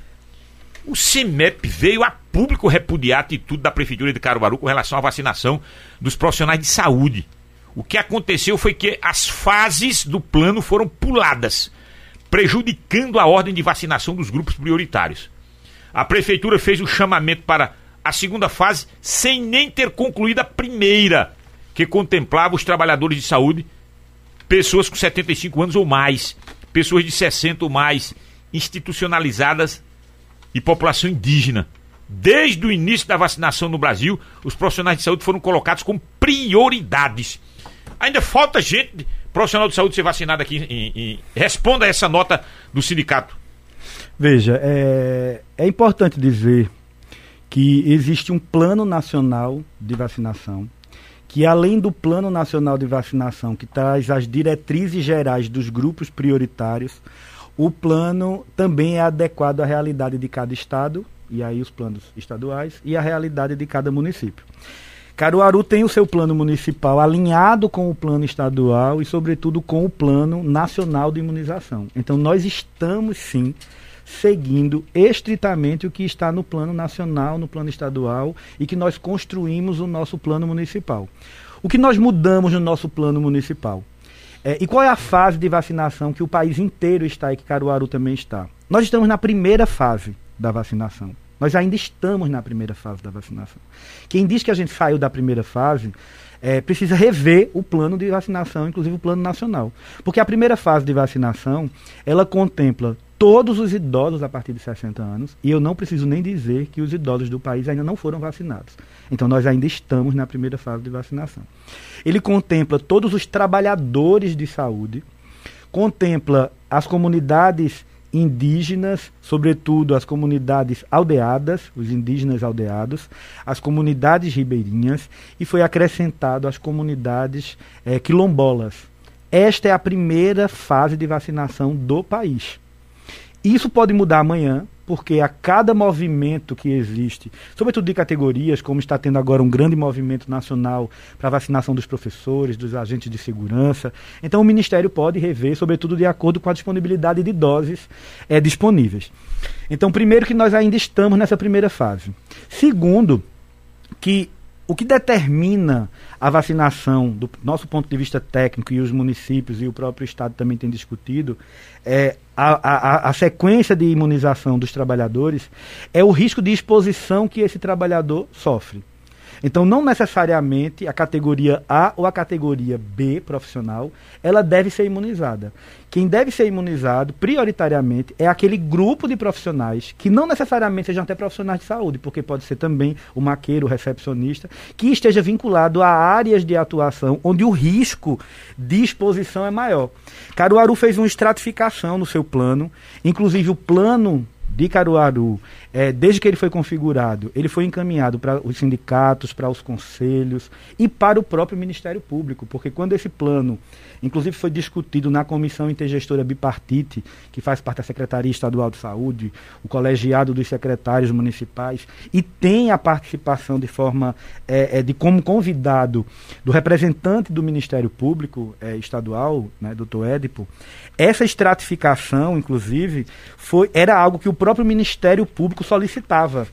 Quais são os critérios para vacinar? Quem é o profissional que vai ser vacinado primeiro? Será que só por, por ser trabalhador de saúde, ele é prioridade? É prioridade? Porque, é, porque, alguém, de saber. porque alguém de 30 anos vai tomar vacina primeiro do que alguém de 60? Então, dentro da estratificação do nosso plano, nós estratificamos as áreas de maior risco, a área vermelha. Aí é uma estratificação exclusiva de Caruaru. Exclusiva de Caruaru, mas que outros municípios também trabalham com a mesma estratificação. Cada município tem a liberdade de fazer a reconfiguração do seu plano, contanto que não fira a etapa nacional de vacinação, que é essa que eu disse antes dos trabalhadores, dos idosos, enfim. Então, por exemplo, quem é, dentro da estratificação, o grupo 1, o grupo prioritário? Quem é de UTI, unidades de internação Covid e urgência e emergência Covid. Então, todo mundo que trabalha nesta unidade, ele tem um alto risco de exposição, porque eles só trabalham com casos confirmados ou suspeitos de Covid. E todos esses trabalhadores, todos esses profissionais, eles foram vacinados primeiro. Então a gente segue esta sequência. O Ministério Público acompanha esta sequência. Eu tenho um contato direto com o próprio promotor daqui, com o doutor Giovanni, tirando dúvidas, qualquer questionamento, ele, ele entra em contato com a gente. Eu, eu peço ajuda também ao próprio Ministério Público, porque nós também somos pressionados para que a gente pule as etapas. E eu sempre tenho cuidado, dizer, doutor Giovanni, é, é, nós estamos recebendo esse tipo de pressão. E ele disse, doutor Breno, siga o seu plano. Porque é esse plano que eu estou acompanhando. Senhor não vai passar para a área laranja sem o senhor finalizar a área vermelha. Então, é, eu queria agradecer, inclusive, a forma é, que o Ministério Público tem atuado, fiscalizando, cobrando, exigindo, mas ao mesmo tempo entendendo a realidade também que a gente está. Então, a gente segue essa estratificação. E dentro dessa estratificação, nós estamos terminando a área vermelha, por isso que estamos justamente agora é, finalizando com os odontólogos. E por que odontólogos? Porque dentro desses grupos, e eles entraram no nono aqui, de prioridade, eles têm uma alta exposição sim. Porque eles trabalham com um paciente que não pode usar máscara, eles vão na cavidade oral do paciente, a rotatividade da caneta faz com que haja um aerosol muito grande no ambiente e eles têm um risco de exposição maior. Então, quando a gente finalizar esse grupo de dentistas e auxiliares de consultório odontológico que estão dentro desse mesmo espaço de um risco maior de contaminação, nós vamos partir para a parte. E aí, todos os médicos, enfermeiros e técnicos e outros profissionais que estão em todos esses outros setores, eles já foram imunizados. E toda a rede de saúde de Caruaru, a rede municipal de saúde de Caruaru, toda a rede já foi imunizada, todos os trabalhadores, porque houve uma pactuação a pedido do governo do estado de que as unidades estaduais fossem vacinadas pelo Estado. O Estado ficou com 4% de todas as doses dos municípios de Pernambuco, com a responsabilidade solicitada por eles e que nós entendemos que era, inclusive, uma forma até de facilitar o nosso próprio trabalho, porque senão nós teríamos a responsabilidade de vacinar no Mestre Vitalino, no Regional do Agreste, enfim. E esses 4% das doses dos municípios ficou a cargo da Secretaria para vacinar os seus trabalhadores. O que é que a gente tem, tem percebido? Existe também uma cobrança de muitos trabalhadores que não fazem parte da nossa rede e que ainda não foram imunizados. Mas todos da nossa rede foram imunizados. Nós estamos seguindo esse cronograma. A próxima etapa, que é a etapa laranja, nós vamos contemplar os agentes funerários e os coveiros, porque também Olha aí, os coveiros, está tá previsto para quando? César, dependendo da, da, das doses de vacinas que chegarem, por exemplo, nas próximas semanas, a gente já deve estar chegando nessa, nessa é Coveiro, quem mais vê Coveiros e agentes funerários. Funerários. Porque aí entra motorista funerário, agentes funerários que estão em assistência direta com os coveiros, porque eles também têm um risco. Tem. Né? E é um risco depois do vermelho. E aí segue depois o, o laranja, o amarelo. Então a gente não pode dizer, por exemplo, que um profissional de saúde que trabalha numa, numa clínica é, de, de estética e que ou, ou, algum tipo de procedimento que não tem essa proximidade, ou, ou uma, um terapeuta, por exemplo, que consegue manter uma certa distância do paciente que ele pode usar máscara, ele tem o mesmo risco de exposição de quem está fazendo procedimentos invasivos nos pacientes. Então, esse profissional de saúde, ele vai, ele deve e vai ser vacinado, mas ele vai seguir essa sequência de prioridade pelo risco de exposição e não pela categoria profissional que ele pertence. A gente não está selecionando por quem é profissional A ou profissional B. A gente está é, estratificando pelo risco de exposição que esses trabalhadores, de um modo geral, são expostos. E estamos cumprindo o que está no nosso plano e que, inclusive, é acompanhado pelo próprio Ministério Público. Deixa eu liberar mais mensagens aqui. Uh, bom dia, César. Estou ligado no programa. Deus abençoe. É, é o Hernani Coutinho, está mandando essa mensagem. Uh, o cidadão está, está dizendo o seguinte aqui. Bom dia, César. Pergunta aí ao secretário se a pessoa fica com dor de garganta, é o Cícero do Chique Chique, quando ele pega coronavírus ou não. Ah, ou a pessoa não fica com dor de garganta quando pega o coronavírus. Pode, pode ficar, isso? pode ficar. Existe um conjunto de sintomas, né? É, que a pessoa pode ter de dor de cabeça intensa, de dor na garganta, de coriza, de falta de ar, de febre persistente, de dor no tórax. Então, diarreia pode acontecer, a perda do olfato, a perda do, do paladar. Então, é um, é um conjunto de Essa perda de, de, olfato, perda de paladar são mais comuns, viu? Na, na, na Covid. Eu, por exemplo, tive fortemente isso. César, pergunta aí ao secretário qual o processo dado aos pacientes vindos de cidades vizinhas.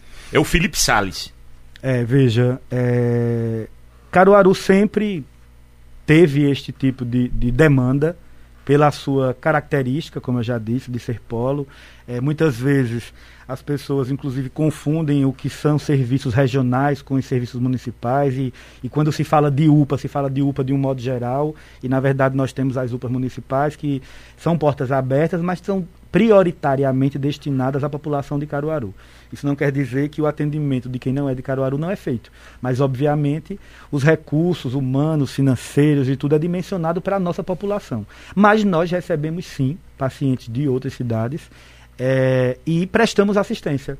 Né? Porque o nosso maior compromisso é prestar assistência e salvar vidas, e a gente presta assistência. A gente não, não limita o acesso, sobretudo o acesso de urgência, pedindo a comprovação de um endereço. O paciente que chega na nossa unidade é atendido. Agora, prioritariamente, a gente pede, claro, inclusive pela, pela é, audiência do programa, que os municípios possam primeiro se estruturarem para receber, e aqueles municípios com estrutura menor, obviamente, vão referenciar para os hospitais e para as unidades estaduais.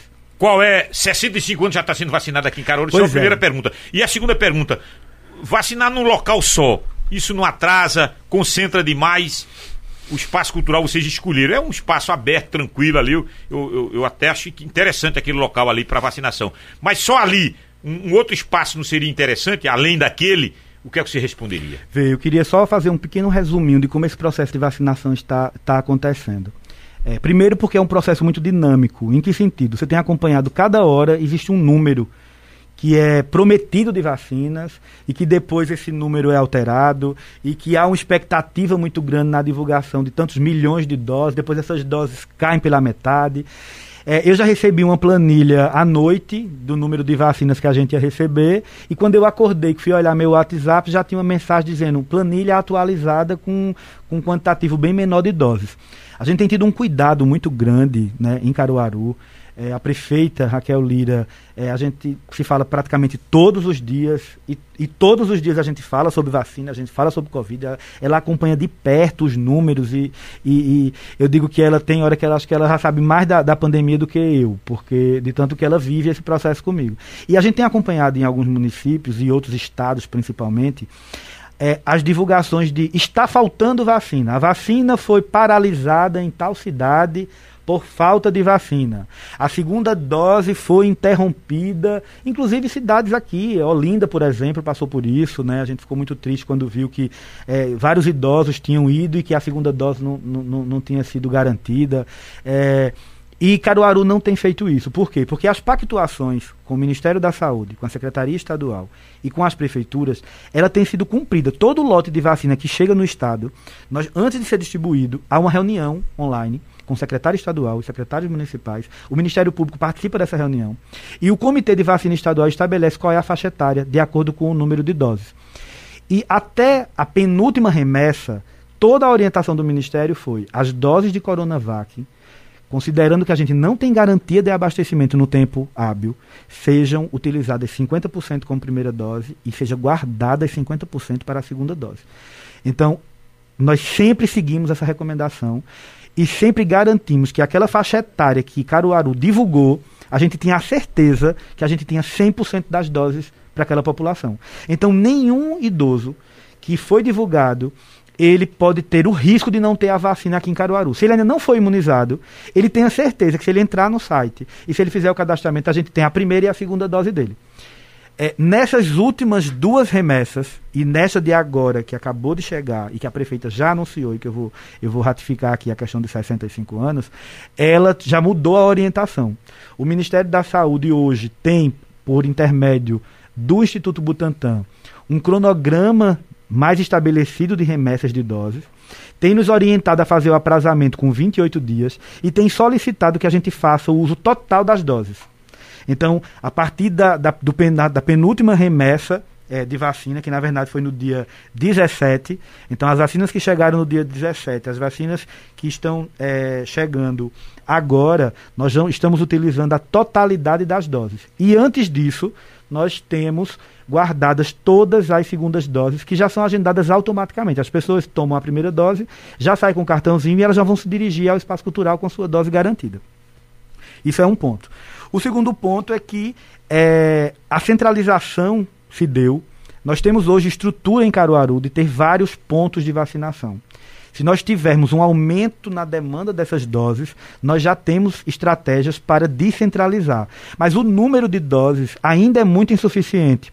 E considerando que são ampolas multidose, então vem 10 vacinas em cada ampola, para que a gente não tenha nenhuma possibilidade de perda, que a gente possa otimizar o Caruaru, o, o Ministério da Saúde, ele calcula 5% de perda de vacina. Ah. Caruaru tem zero.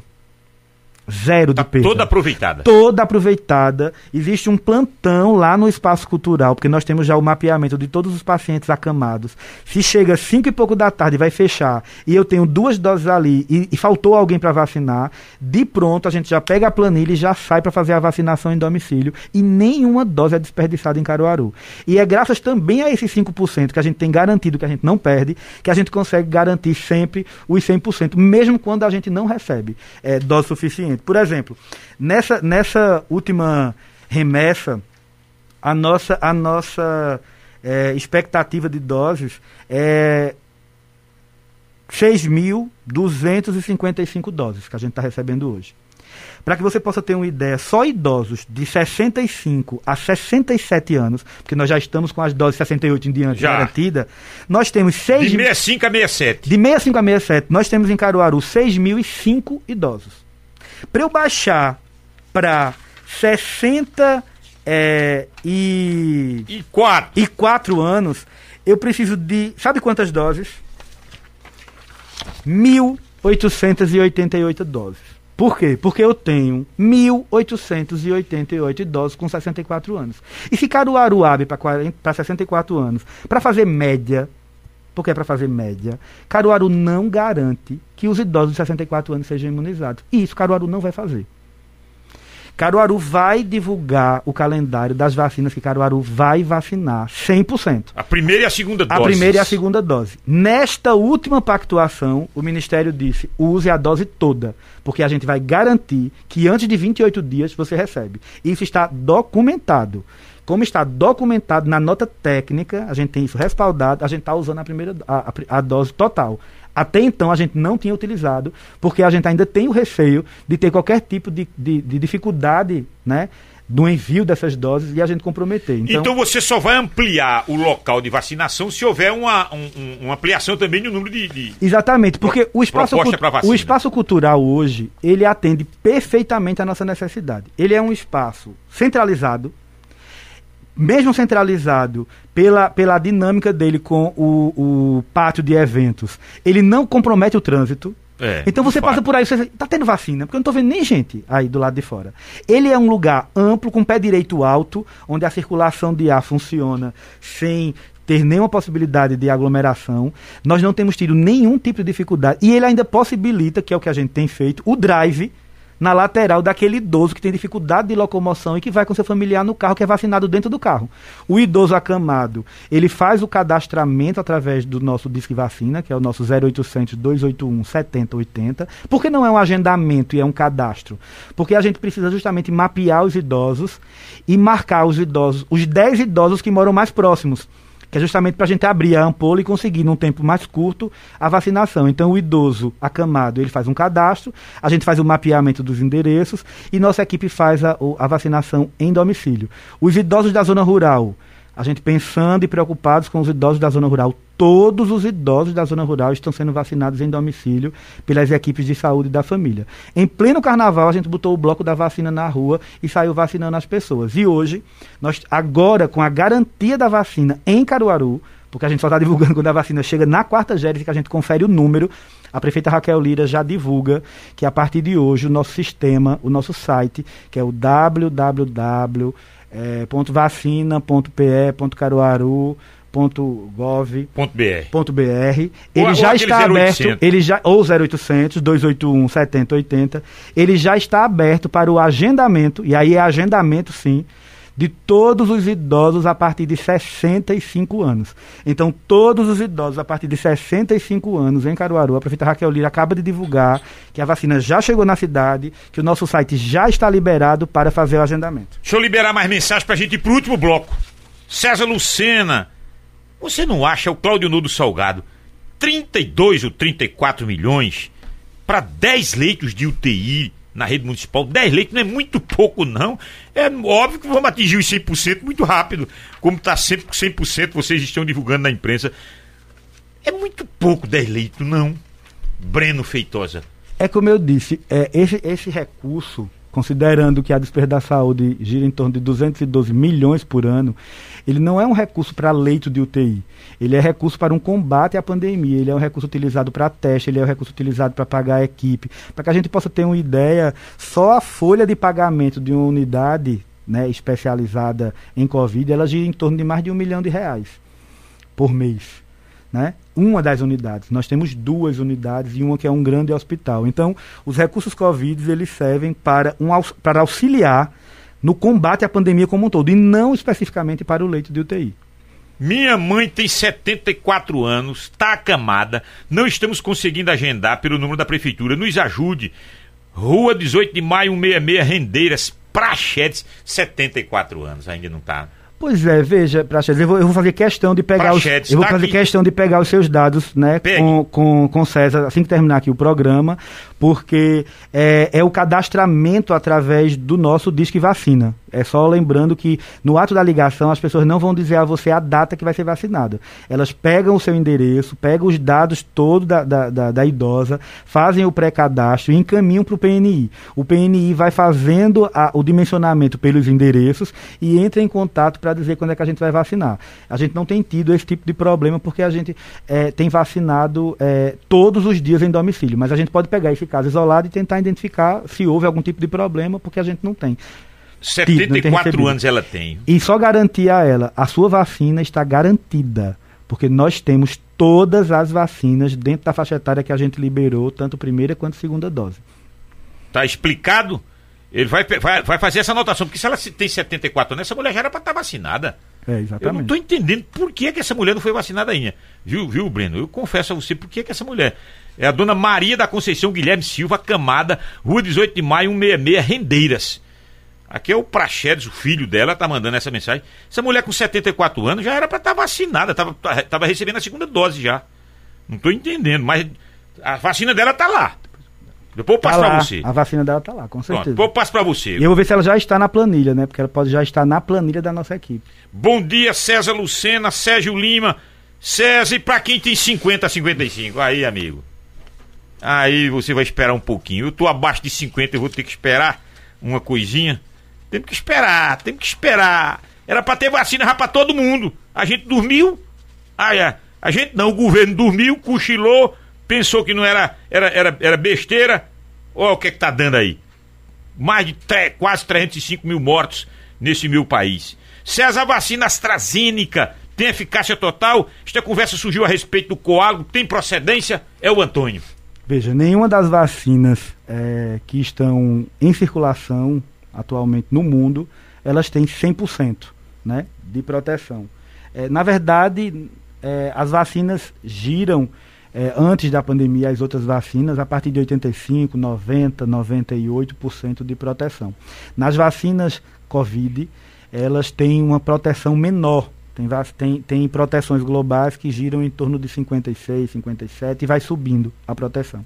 O que a gente tem comprovado em relação às vacinas Covid é que elas efetivamente protegem em relação às formas graves da doença. Isso elas, elas, elas todas elas conseguem garantir quando o processo de imunização é concluído, e é importante destacar que o processo de imunização só é concluído após a aplicação da segunda dose e do tempo após a aplicação da segunda dose, que gira é, aí em torno de duas, três semanas após a, a, a, a aplicação da segunda dose, é, é, que o processo de imunização dela é concluído.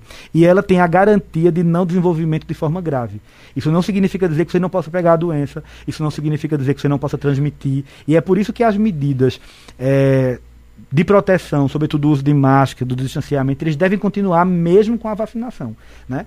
O que a ciência tem estudado e trabalhado é para que as próximas vacinas, ou que o desenvolvimento das vacinas a partir de então, ele se dê de forma a proteger cada vez mais. Mas hoje, a garantia é a proteção da forma grave, para que a gente não ocupe os leitos dos hospitais. Minha cunhada tá com Covid, mandaram ela ir para casa isso. Isso já foi hoje.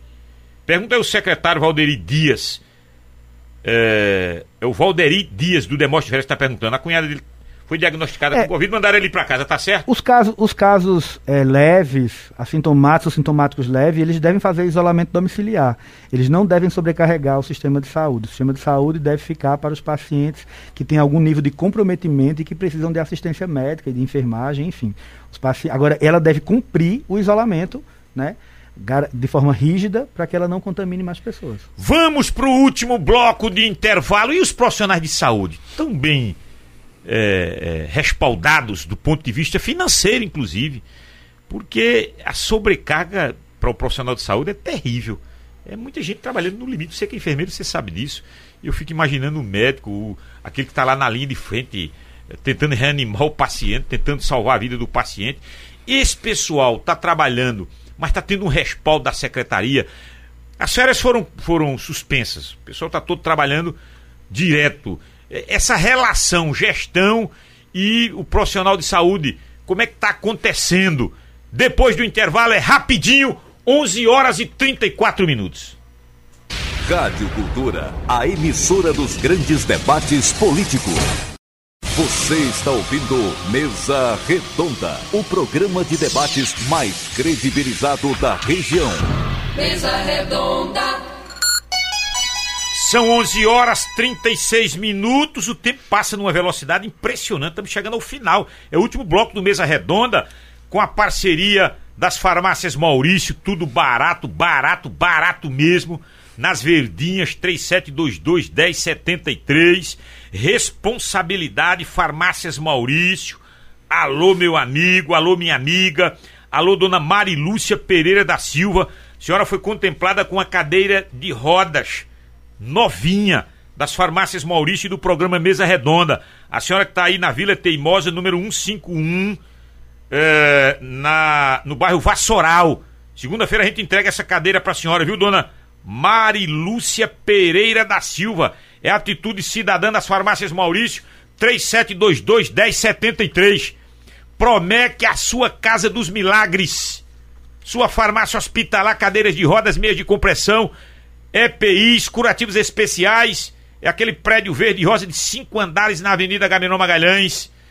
O telefone é o 37216315 e Óticas Arco Verde. Está precisando de óculos, lentes e armações das melhores marcas?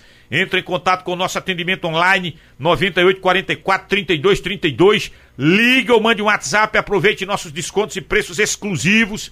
Óticas Arco Verde, você vê e confia. Abraçando toda esta gente boa, abraçando todo mundo que está no WhatsApp. Pedir desculpas porque hoje a gente não disponibilizou o Facebook. Nós tivemos aqui um probleminha técnico, mas nós estamos já providenciando para resolver esse problema. Ah, deixa eu liberar essa mensagem aqui da Silvia do São Francisco. Quando é que os clínicos gerais vão voltar a atender nos postos de saúde, os clínicos? Já estão atendendo. Olha aí, Silvia, tão mesmo? Os clínicos já estão atendendo. Olha que a, a Silvia vai lá e não tem clínico. É, pode ir, Silvia.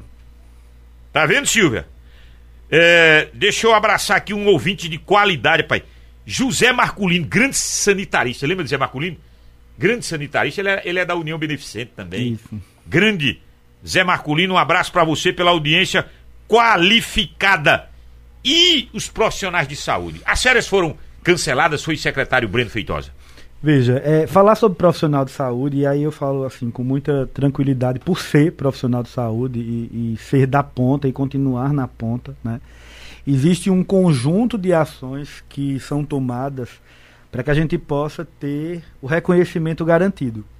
É, condição de trabalho, estrutura do nosso ambiente de trabalho, EPIs de proteção, equipamentos de proteção individuais necessários, o dimensionamento de pessoal adequado. E quando eu digo dimensionamento, é porque nós temos que ter a garantia do número de profissionais nos plantões e nos setores adequados para prestar aquele tipo de assistência. E a demanda ela aumenta e a gente fica sobrecarregado. E se a gente não tiver esse dimensionamento adequado, a gente sofre muito mais, sofre muito mais com isso. Então, Caruaru tem sim tido uma preocupação enorme com os profissionais de saúde desde o início da pandemia, quando a gente tem garantido que não falte equipamento de proteção individual, quando a gente garante que o dimensionamento do, dos setores, sobretudo os setores Covid, os setores de urgência, seja feito de forma adequada. Então a gente tem, sobretudo no Hospital Manuel Afonso, por exemplo, o dimensionamento é, de pessoal adequado para todos os leitos que a gente tem lá, o dimensionamento feito inclusive com o Conselho Regional de Enfermagem, que tem as normatizações para saber quantos técnicos nós temos que ter para cada leito. Tudo isso é garantido. A prefeita Raquel Lira, no início do ano, ela já divulga um, cal um calendário de pagamento, da folha de pagamentos.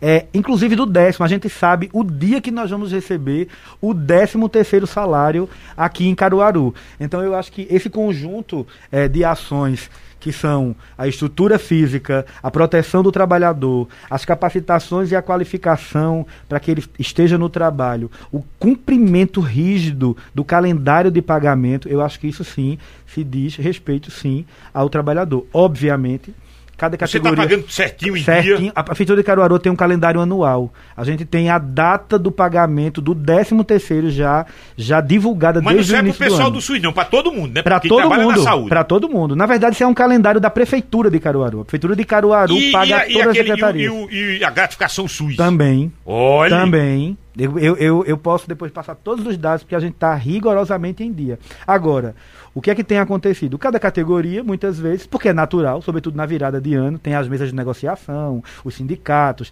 trazem pauta, trazem pauta de aumento todos os anos nós temos pautas de aumento salarial e de reajustes.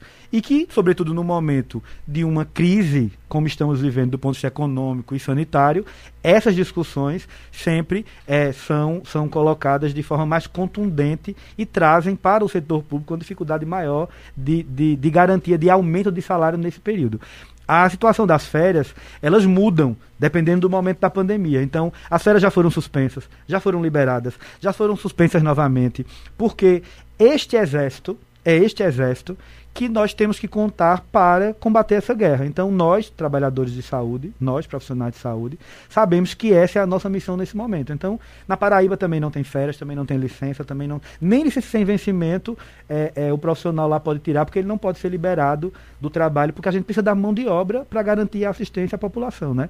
Então, esse conjunto de ações me dá a garantia de dizer, sim, que a gente tem é, tido um cuidado com os nossos trabalhadores de saúde. O oftalmologista Paulo Medeiros. Alô, Maurício. Neves. Conhece Paulo Medeiros, né? Conheço. Sabe que Paulo Medeiros é filho. É filho. Eita, pai. O Medeiro, o pai dele, o velho. Ele tá dizendo: só trabalho na iniciativa privada. Vai ter vacina para mim? Preciso ficar vivo. Sou ouvinte do Mesa Redonda há mais de 40 anos. Paulo tá com o quê? Paulo é da idade de Maurício por aí. Tá liberando os 60. Ó, ah, ficou animado. Bom dia, Maurício Neves, bom dia. Bom dia, tudo bem? Tá tudo sob controle? Tá tudo sob controle. César, eu sou muito otimista. Daqui a pouco. Vai chegar pra Paulo, gente ou não a? Vai chegar, vai chegar. Eu sou muito otimista. Daqui a pouco vai chegar a vacina para todo mundo. Daqui a pouco a economia vai estar. Tá... E aí, gente, isso vai ficar no passado. Eu tenho certeza disso. Vai entrar para uma história triste, mas vai ficar. Vai, vai, porque as coisas, as coisas elas são assim. Mas daqui a pouco, César, todo mundo vai estar vacinado. Se Deus quiser. Vai todo, eu sou muito otimista quanto a isso, não tenho dúvida. Ô Maurício, você tem esperança, e aí o Breno, que é o secretário de saúde em Caruaru, de que essa vacina vai chegar para iniciativa privada, para a gente comprar na farmácia? Logo, logo. Isso é mercado. É. Isso é mercado. Isso é dinheiro. O capitalismo se move a isso. É. A venda, compra, venda. Dinheiro. Daqui a pouco vai chegar a vacina nas clínicas aí e todo mundo vai se vacinar. Isso vai ficar, como você bem falou, no passado. Isso não, Ô, doutor eu, Paulo Medeiros, o senhor é um homem de dinheiro, deixa, deixa para o senhor se vacinar quando chegar na, na, na particular. Deixa a pobreza, deixa a pobreza se vacinar que a pobreza se vacinando, aí o pessoal que tem dinheiro vai, vai entrar na, na compra, entendeu, Paulo Medeiros? Você vai aguardar para quando chegar a sua vez. Não, mas já já chega nele, rapaz. Torcer não, que... vai chegar nele quando for comprar lá na farmácia não, Maurício. É sim, também. Baratinha. Não, sim, lógico, lógico. Mas, mas chegando na, na, na, no SUS, ele tem o direito de, de tomar. O claro, SUS tem prestado um serviço é, SUS, muito importante. Viva o SUS, eu sou um defensor é, do sistema de saúde. A, a coisa do SUS, olha, se não existisse o SUS o que seria da população? Meu Deus do céu, um leite de UTI é. por 100 mil reais, um calção de 100 é, mil reais. É, é, muito importante essa observação, porque A gente tem acompanhado é, no, no último ano né, o que a maior economia do mundo passou, nos Estados Unidos, é. nessa pandemia. E para quem não sabe, os Estados Unidos não têm um sistema unificado de saúde. Né?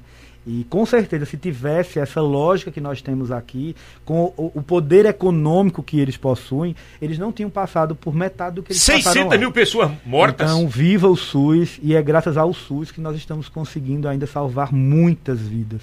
Porque nós falamos e divulgamos os números de óbitos todos os dias, mas a gente também precisa dizer que nós salvamos muito mais do que morre todos claro. os dias nas nossas unidades de saúde. Maurício Neves, essa parceria do Mesa Redonda, viu, Breno Feitosa? Essa parceria do Mesa Redonda com as farmácias Maurício, sabia que a gente entrega cadeira de roda para as pessoas? Que isso era para a pessoa sair do hospital já com a cadeira de roda, quem precisasse, não era? Era para sair, mas não sai. É, mas... Então a gente tem que se aliar. A iniciativa privada está aí, esse essa responsabilidade social da sua empresa de se aliar a iniciativas desse nível e a gente entrega. Segunda-feira a gente vai entregar a dona Marilúcia Pereira da Silva. Ela é lá da Vila Teimosa, bairro Maurício Nassau, número 151. Não, bairro Vassoural. É bairro Vassoural. Vassoural. O endereço é Vila Teimosa, número 151, Rua D. bairro Vassoural. Rua D. Rua D. Rua D. Exatamente, Rua D. É, é, veja bem, César, um abraço para você, para o secretário, todos os seus ouvintes. Estamos muito, César, otimistas nessa parceria, graças a Deus. A gente só tem a agradecer à Rádio Cultura. E vamos entregar essa cadeira de roda é, à dona Mar Marilúcia Pereira, Pereira da, da Silva. Silva. É, eu só quero agradecer também a Demilton, que tem feito um. Tá na escuta, agora tá, tá online. Escuta, aqui. Ademilton, Ademilton é o Cajá. É, Cajá, é, grande Cajá. Ademilton Góes. Uma figura humana tá espetacular. dele lá, viu? É, figura tá. humana espetacular, é Ademilton. Um, é humano demais. É, gente da melhor qualidade possível. E amanhã eu vou lá na, na Promec é que está funcionando é, normalmente, funcionando, assim como as farmácias é, é, porque é primeira necessidade, né? Primeiro, primeiríssima necessidade. Então, amanhã eu vou lá pegar a cadeira de roda, lá no, na Promec, e vamos fazer a entrega, possivelmente na segunda-feira de manhã. É, o Máximo Neto vai acompanhar às sete e meia. Pronto. Isso Ô, Maurício, me traga novidade das farmácias Maurício da Felipe Camarão?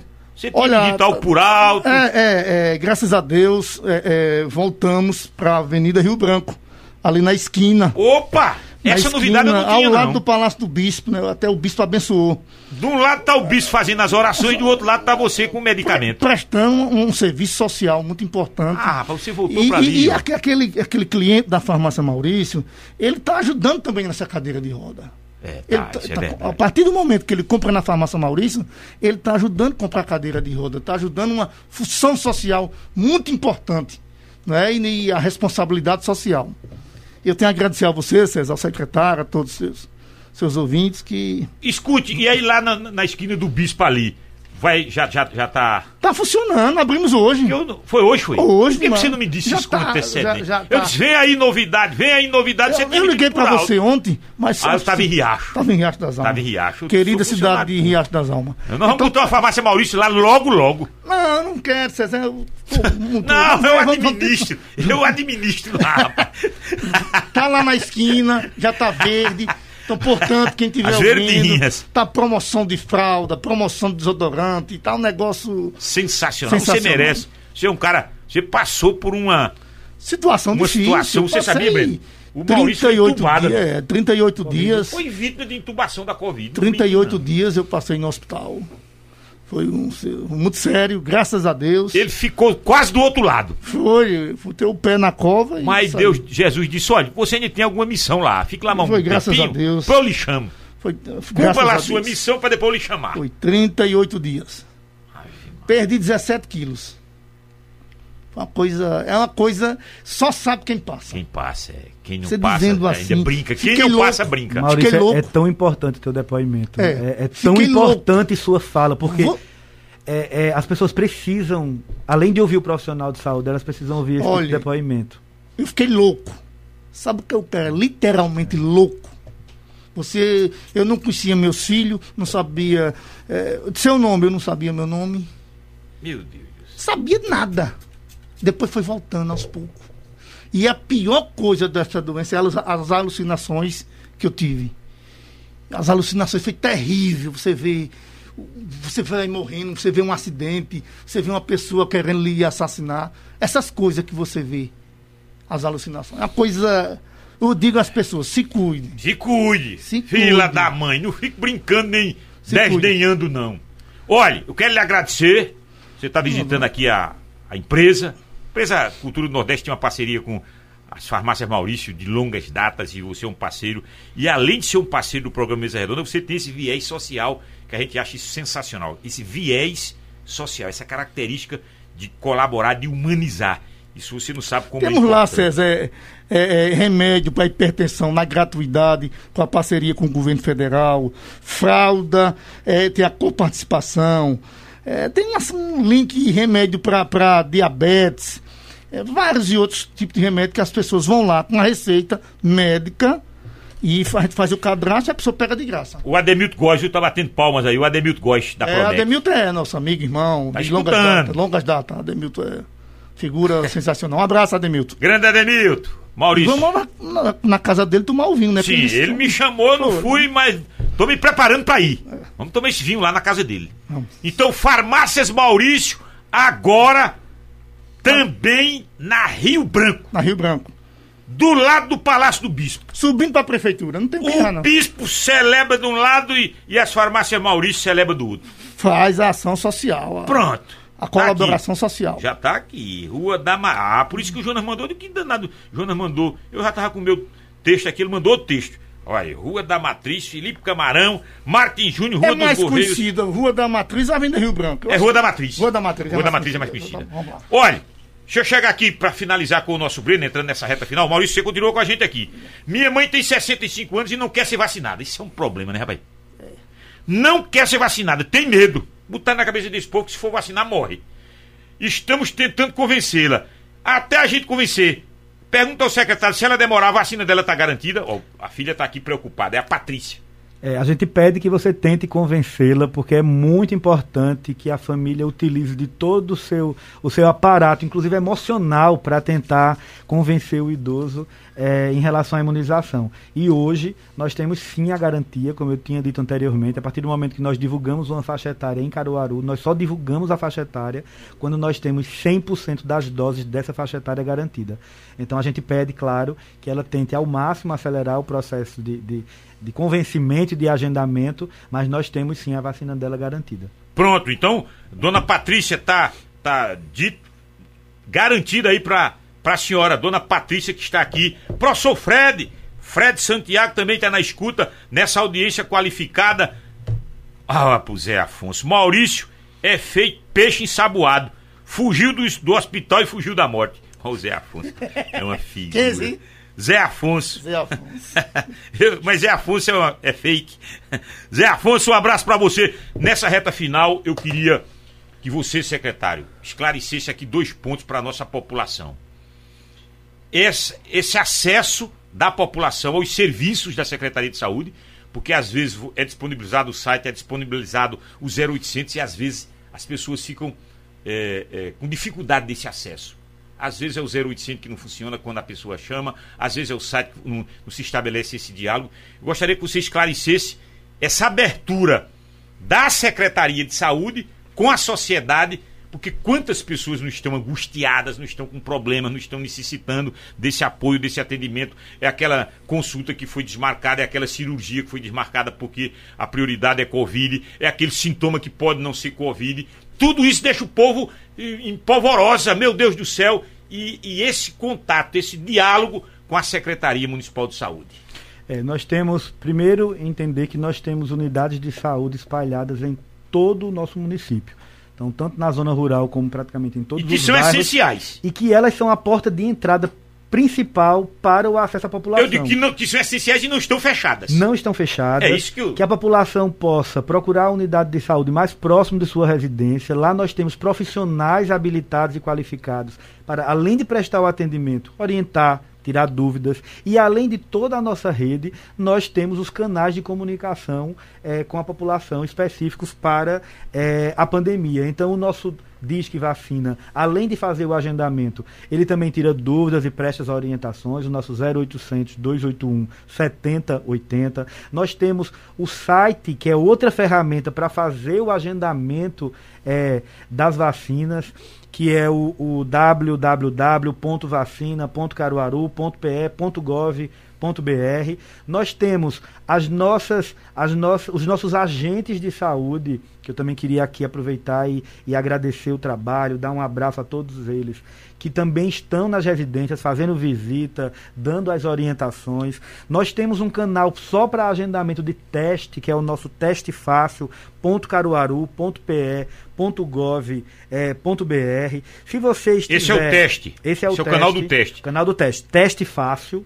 Ponto Caruaru .pe.gov.br. Você entra lá, tem uma fichinha de notificação que você vai detalhar quando você teve sintoma, o que, é que você está sentindo, se você teve contato com alguém com Covid, e já sai de lá agendado para fazer o seu teste no nosso centro de testagem municipal, que foi implantado agora no ano de 2021. É, é importante dizer que gente, nós também estamos voltando com alguns atendimentos é, a, a, partir de teleatendimento, como Conecta Saúde Mental, por exemplo, que a gente implantou o ano passado, o atendimento e a ausculta com psicólogos. Então também queria deixar aqui os números e posso passar depois também para que Porque isso é um público vulnerável. Muito... Nós temos, é, através do nosso ambulatório de saúde mental, o nosso 3721 4972 então você liga para lá, a partir dali eles vão direcionar você para um profissional de saúde que vai começar a fazer um acompanhamento psicológico com você de forma online, tem um tempo estabelecido. É mais uma, uma, uma oportunidade de acolhimento, é mais um acolhimento do que necessariamente uma terapia. Porque as pessoas estão muito ansiosas, deprimidas, tensas, angustiadas, e esses profissionais estão ali para isso. Temos o, o, o AME do idoso, que faz atendimento também psicológico por telefone, 3701 1426, e temos o AME Infanto Juvenil, para essa população de adolescentes, de crianças. Então, os pais também podem ligar para o 3701 1560 e a partir daí eles são direcionados também para um ausculto e um atendimento também online. Então, nós temos é, trabalhado em várias frentes para chegar mais próximo da população do ponto de vista virtual e do ponto de vista também presencial com as nossas equipes de saúde. E estamos também de portas abertas na própria sede da secretaria, mas obviamente tentando respeitar ao máximo os protocolos de, de distanciamento é, estabelecidos. O, o, o, secretário, o Mané do Abatedor, o Mané do, do Abatedor é um grande ouvinte da gente, ali na rua Tupi. Mané do Abatedor. A gente, a gente às vezes passa por ali, eu, o João, Paulinho, às vezes a gente tá. Pega um petisco ali, toma um aperitivo. Alô, Mané do Abatedor. Vacina para criança, nem previsão, né, amigo? É, os estudos ainda estão em andamento. Alguns estudos é, que a, o Instituto Butantan tem feito já tem demonstrado uma eficácia da Coronavac, mas ainda não existe uma margem de segurança que possa fazer com que haja uma liberação para esse público. E aí nós entendemos também, porque para que se possa ter essa margem de segurança, nós precisamos de um grupo de voluntários e os voluntários, nesse caso, teriam que ser as crianças. Então, a, considerando toda a agilidade que houve no processo de, de, de elaboração dessas vacinas, por precaução, uma precaução lógica, é, eles não estão sendo expostos a esse risco neste momento, considerando que não há uma margem de segurança ainda é, para a aplicação. Mas os estudos estão em andamento e também, de certa forma, a partir do momento que a população como um todo começa a ser vacinada, é, elas acabam se beneficiando também dessa imunização coletiva que nós vamos alcançar, se Deus quiser, em breve. Eu estou chegando ao final do mês, mais um mesa redonda. Agradecendo aqui a toda a equipe, o André Santiago na produção do programa. Alô, André Santiago. A Elaine Dias na coordenação de jornalismo. Alô, Elaine Dias, coordenadora. A Márcia Suami, que é na logística. Daniel Lira na parte técnica. Agradecendo a você, meu amigo ouvinte, minha amiga ouvinte, pela qualidade dessa nossa audiência. Agradecendo as óticas Arco Verde. Tá precisando de óculos, lentes e armações das melhores marcas? Entre em contato com o nosso atendimento online 9844 3232. Liga ou mande um WhatsApp. Aproveite nossos descontos e preços exclusivos. Óticas Arco Verde, você vê e confia. Promec, a Casa dos Milagres, a sua farmácia hospitalar. Cadeiras de rodas, meias de compressão, curativos especiais, EPIs e tudo para sua saúde. Promec é aquele prédio verde e rosa de cinco andares na Avenida Gaminão Magalhães, 37216315 em Caruaru. E Farmácias Maurício, atenção, hein? Farmácias Maurício agora na Rua da Matriz. Farmácias Maurício do lado do Bispo. Do lado do Palácio do Bispo. Agora o remédio já sai abençoado. Também. Tá ali na Rua da Matriz, na subida pra prefeitura. Rua Felipe Camarão, ali é atacarejo. Vem novidade por aí, viu? Vem novidade por aí. Felipe Camarão, ali quase do lado da Via Parque. perto do INSS. Você vê logo as verdinhas de longe. Ali na Felipe Camarão.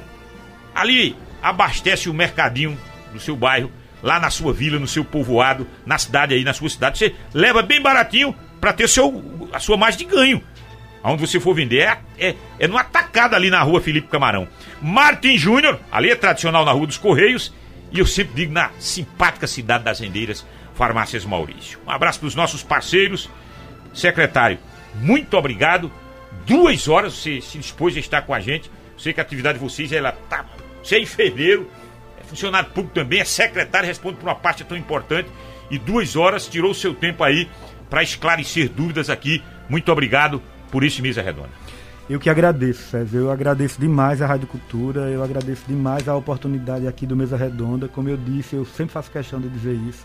É, em todo veículo de comunicação sério que eu, graças a Deus, tenho, tenho passado, é dizer da, da oportunidade que não pode ser desperdiçada em épocas de fake news, de tantas notícias falsas, a gente desperdiçar um momento como esse, de poder cumprir o nosso papel enquanto secretário de saúde, de poder esclarecer e prestar contas à nossa população. Então, muito obrigado. Eu me coloco à inteira disposição desse veículo sempre que for necessário e sempre que for possível, diante da nossa demanda. É, é, atual. Eu queria só fazer um agradecimento especial mais uma Pois vez não. a todos os trabalhadores de saúde. É, agradecer de forma muito carinhosa a todos os profissionais do Manuel Afonso, que desde o momento que ele se transformou em unidade de referência, já atendeu mais de 1.500 cidadãos caruaruenses. De agradecer a todos os trabalhadores da nossa UPA respiratória, que só em 2020 atendeu mais de 19 mil pessoas e que de janeiro até agora já atendeu mais de 7.500 pessoas na UPA respiratória e todas as outras unidades de saúde que estão praticamente 24 horas trabalhando todos os dias para atender, acolher e salvar as vidas dos caruaruenses e também daqueles que não são de Caruaru e que chegam aos nossos serviços e que são atendidos. Então, o nosso agradecimento e o nosso respeito a todos esses profissionais que estão se dedicando diariamente e um agradecimento também a todos que fazem a Secretaria de Saúde e a prefeita Raquel Lira pela oportunidade e pelo apoio que tem nos dado desde o início eh, no combate a essa pandemia. Então, obrigado também à forma respeitosa, obrigado à, à- à colaboração na divulgação das informações eh, que são repassadas aqui e parabéns também pelo trabalho prestado eh, de, de esclarecimento de orientação à população. Muito obrigado, hein? E aproveitar, só por último, por favor, usem máscara, por favor, eh, respeitem o distanciamento social, não vão para festas clandestinas, não se aglomerem, respeitem a vida. E se você está na faixa etária a partir de 65 anos de idade, por favor, entre no site, ligue para o Disque Vacina e se vacine. Se você tiver algum idoso nessa faixa etária, por favor, faça o cadastramento e vacine. Nós precisamos imunizar a nossa população. E a partir do momento que as vacinas chegam no município, nós temos que acelerar esse processo para garantir que mais pessoas estejam protegidas dessa triste doença. Muito obrigado a todos. Alô, dona César, fala no meu nome aí, tô ligada. Graciete, Zé Maria Cabeção, um abraço pra todos vocês. Quem assume o comando agora é o Sandro Rodrigues na parte técnica e Fagner Andrade vai trazer a escalação do Santa Cruz e do Ipiranga. Santinha hoje ganha 800 mil reais, viu, Santinha? 800 mil se passar de fase. Ele vem aí com atualidades esportivas. O- a reprise desse programa, domingo, uma da tarde, não é isso, diretor? Domingo, uma da tarde, a reprise do Mesa Redonda. O diretor hoje vai acompanhar aqui o, o, o- o Maurício Neves, o diretor. O diretor tá. Hoje ele tá todo. Ah, o diretor hoje ele tá aceso, ativo. O diretor, grande diretor Jonas Christian tá aqui. Quem é a assessoria de imprensa? Atrás, né? É, eu chamava Tainá, é Taina. Taina. Olha, quando a gente mantiver um contato, que a gente, a gente- às vezes a gente tem alguma dúvida de manhã no, no, no CGN, que é o horário da manhã. Na verdade, é o horário da manhã pra esclarecer Caruaru. E, às vezes, chama o secretário e bota ele pelo telefone. Ou o secretário tá dormindo ou tá com o telefone desligado. Peraí. Não precisa daquele processo, vamos marcar, e o secretário vai marcar na agenda para poder ver se atende. Não, não. Alô, secretário, olha isso, isso na hora, pá, pra gente atender a população. Entendeu? Taina, Taina, é, da assessoria de imprensa. Cobrançazinha aqui ao vivo, sempre é importante. Tchau, minha gente! Amanhã a gente descansa um pouquinho. Paulo Lenel, pense numa Vamos tirar um cochilo também de todos vocês. Amanhã o Paulo Enel acorda, Caruaru. Tchau, minha gente. Alimente o bem. Tire o ódio do coração. Fiquem com Deus.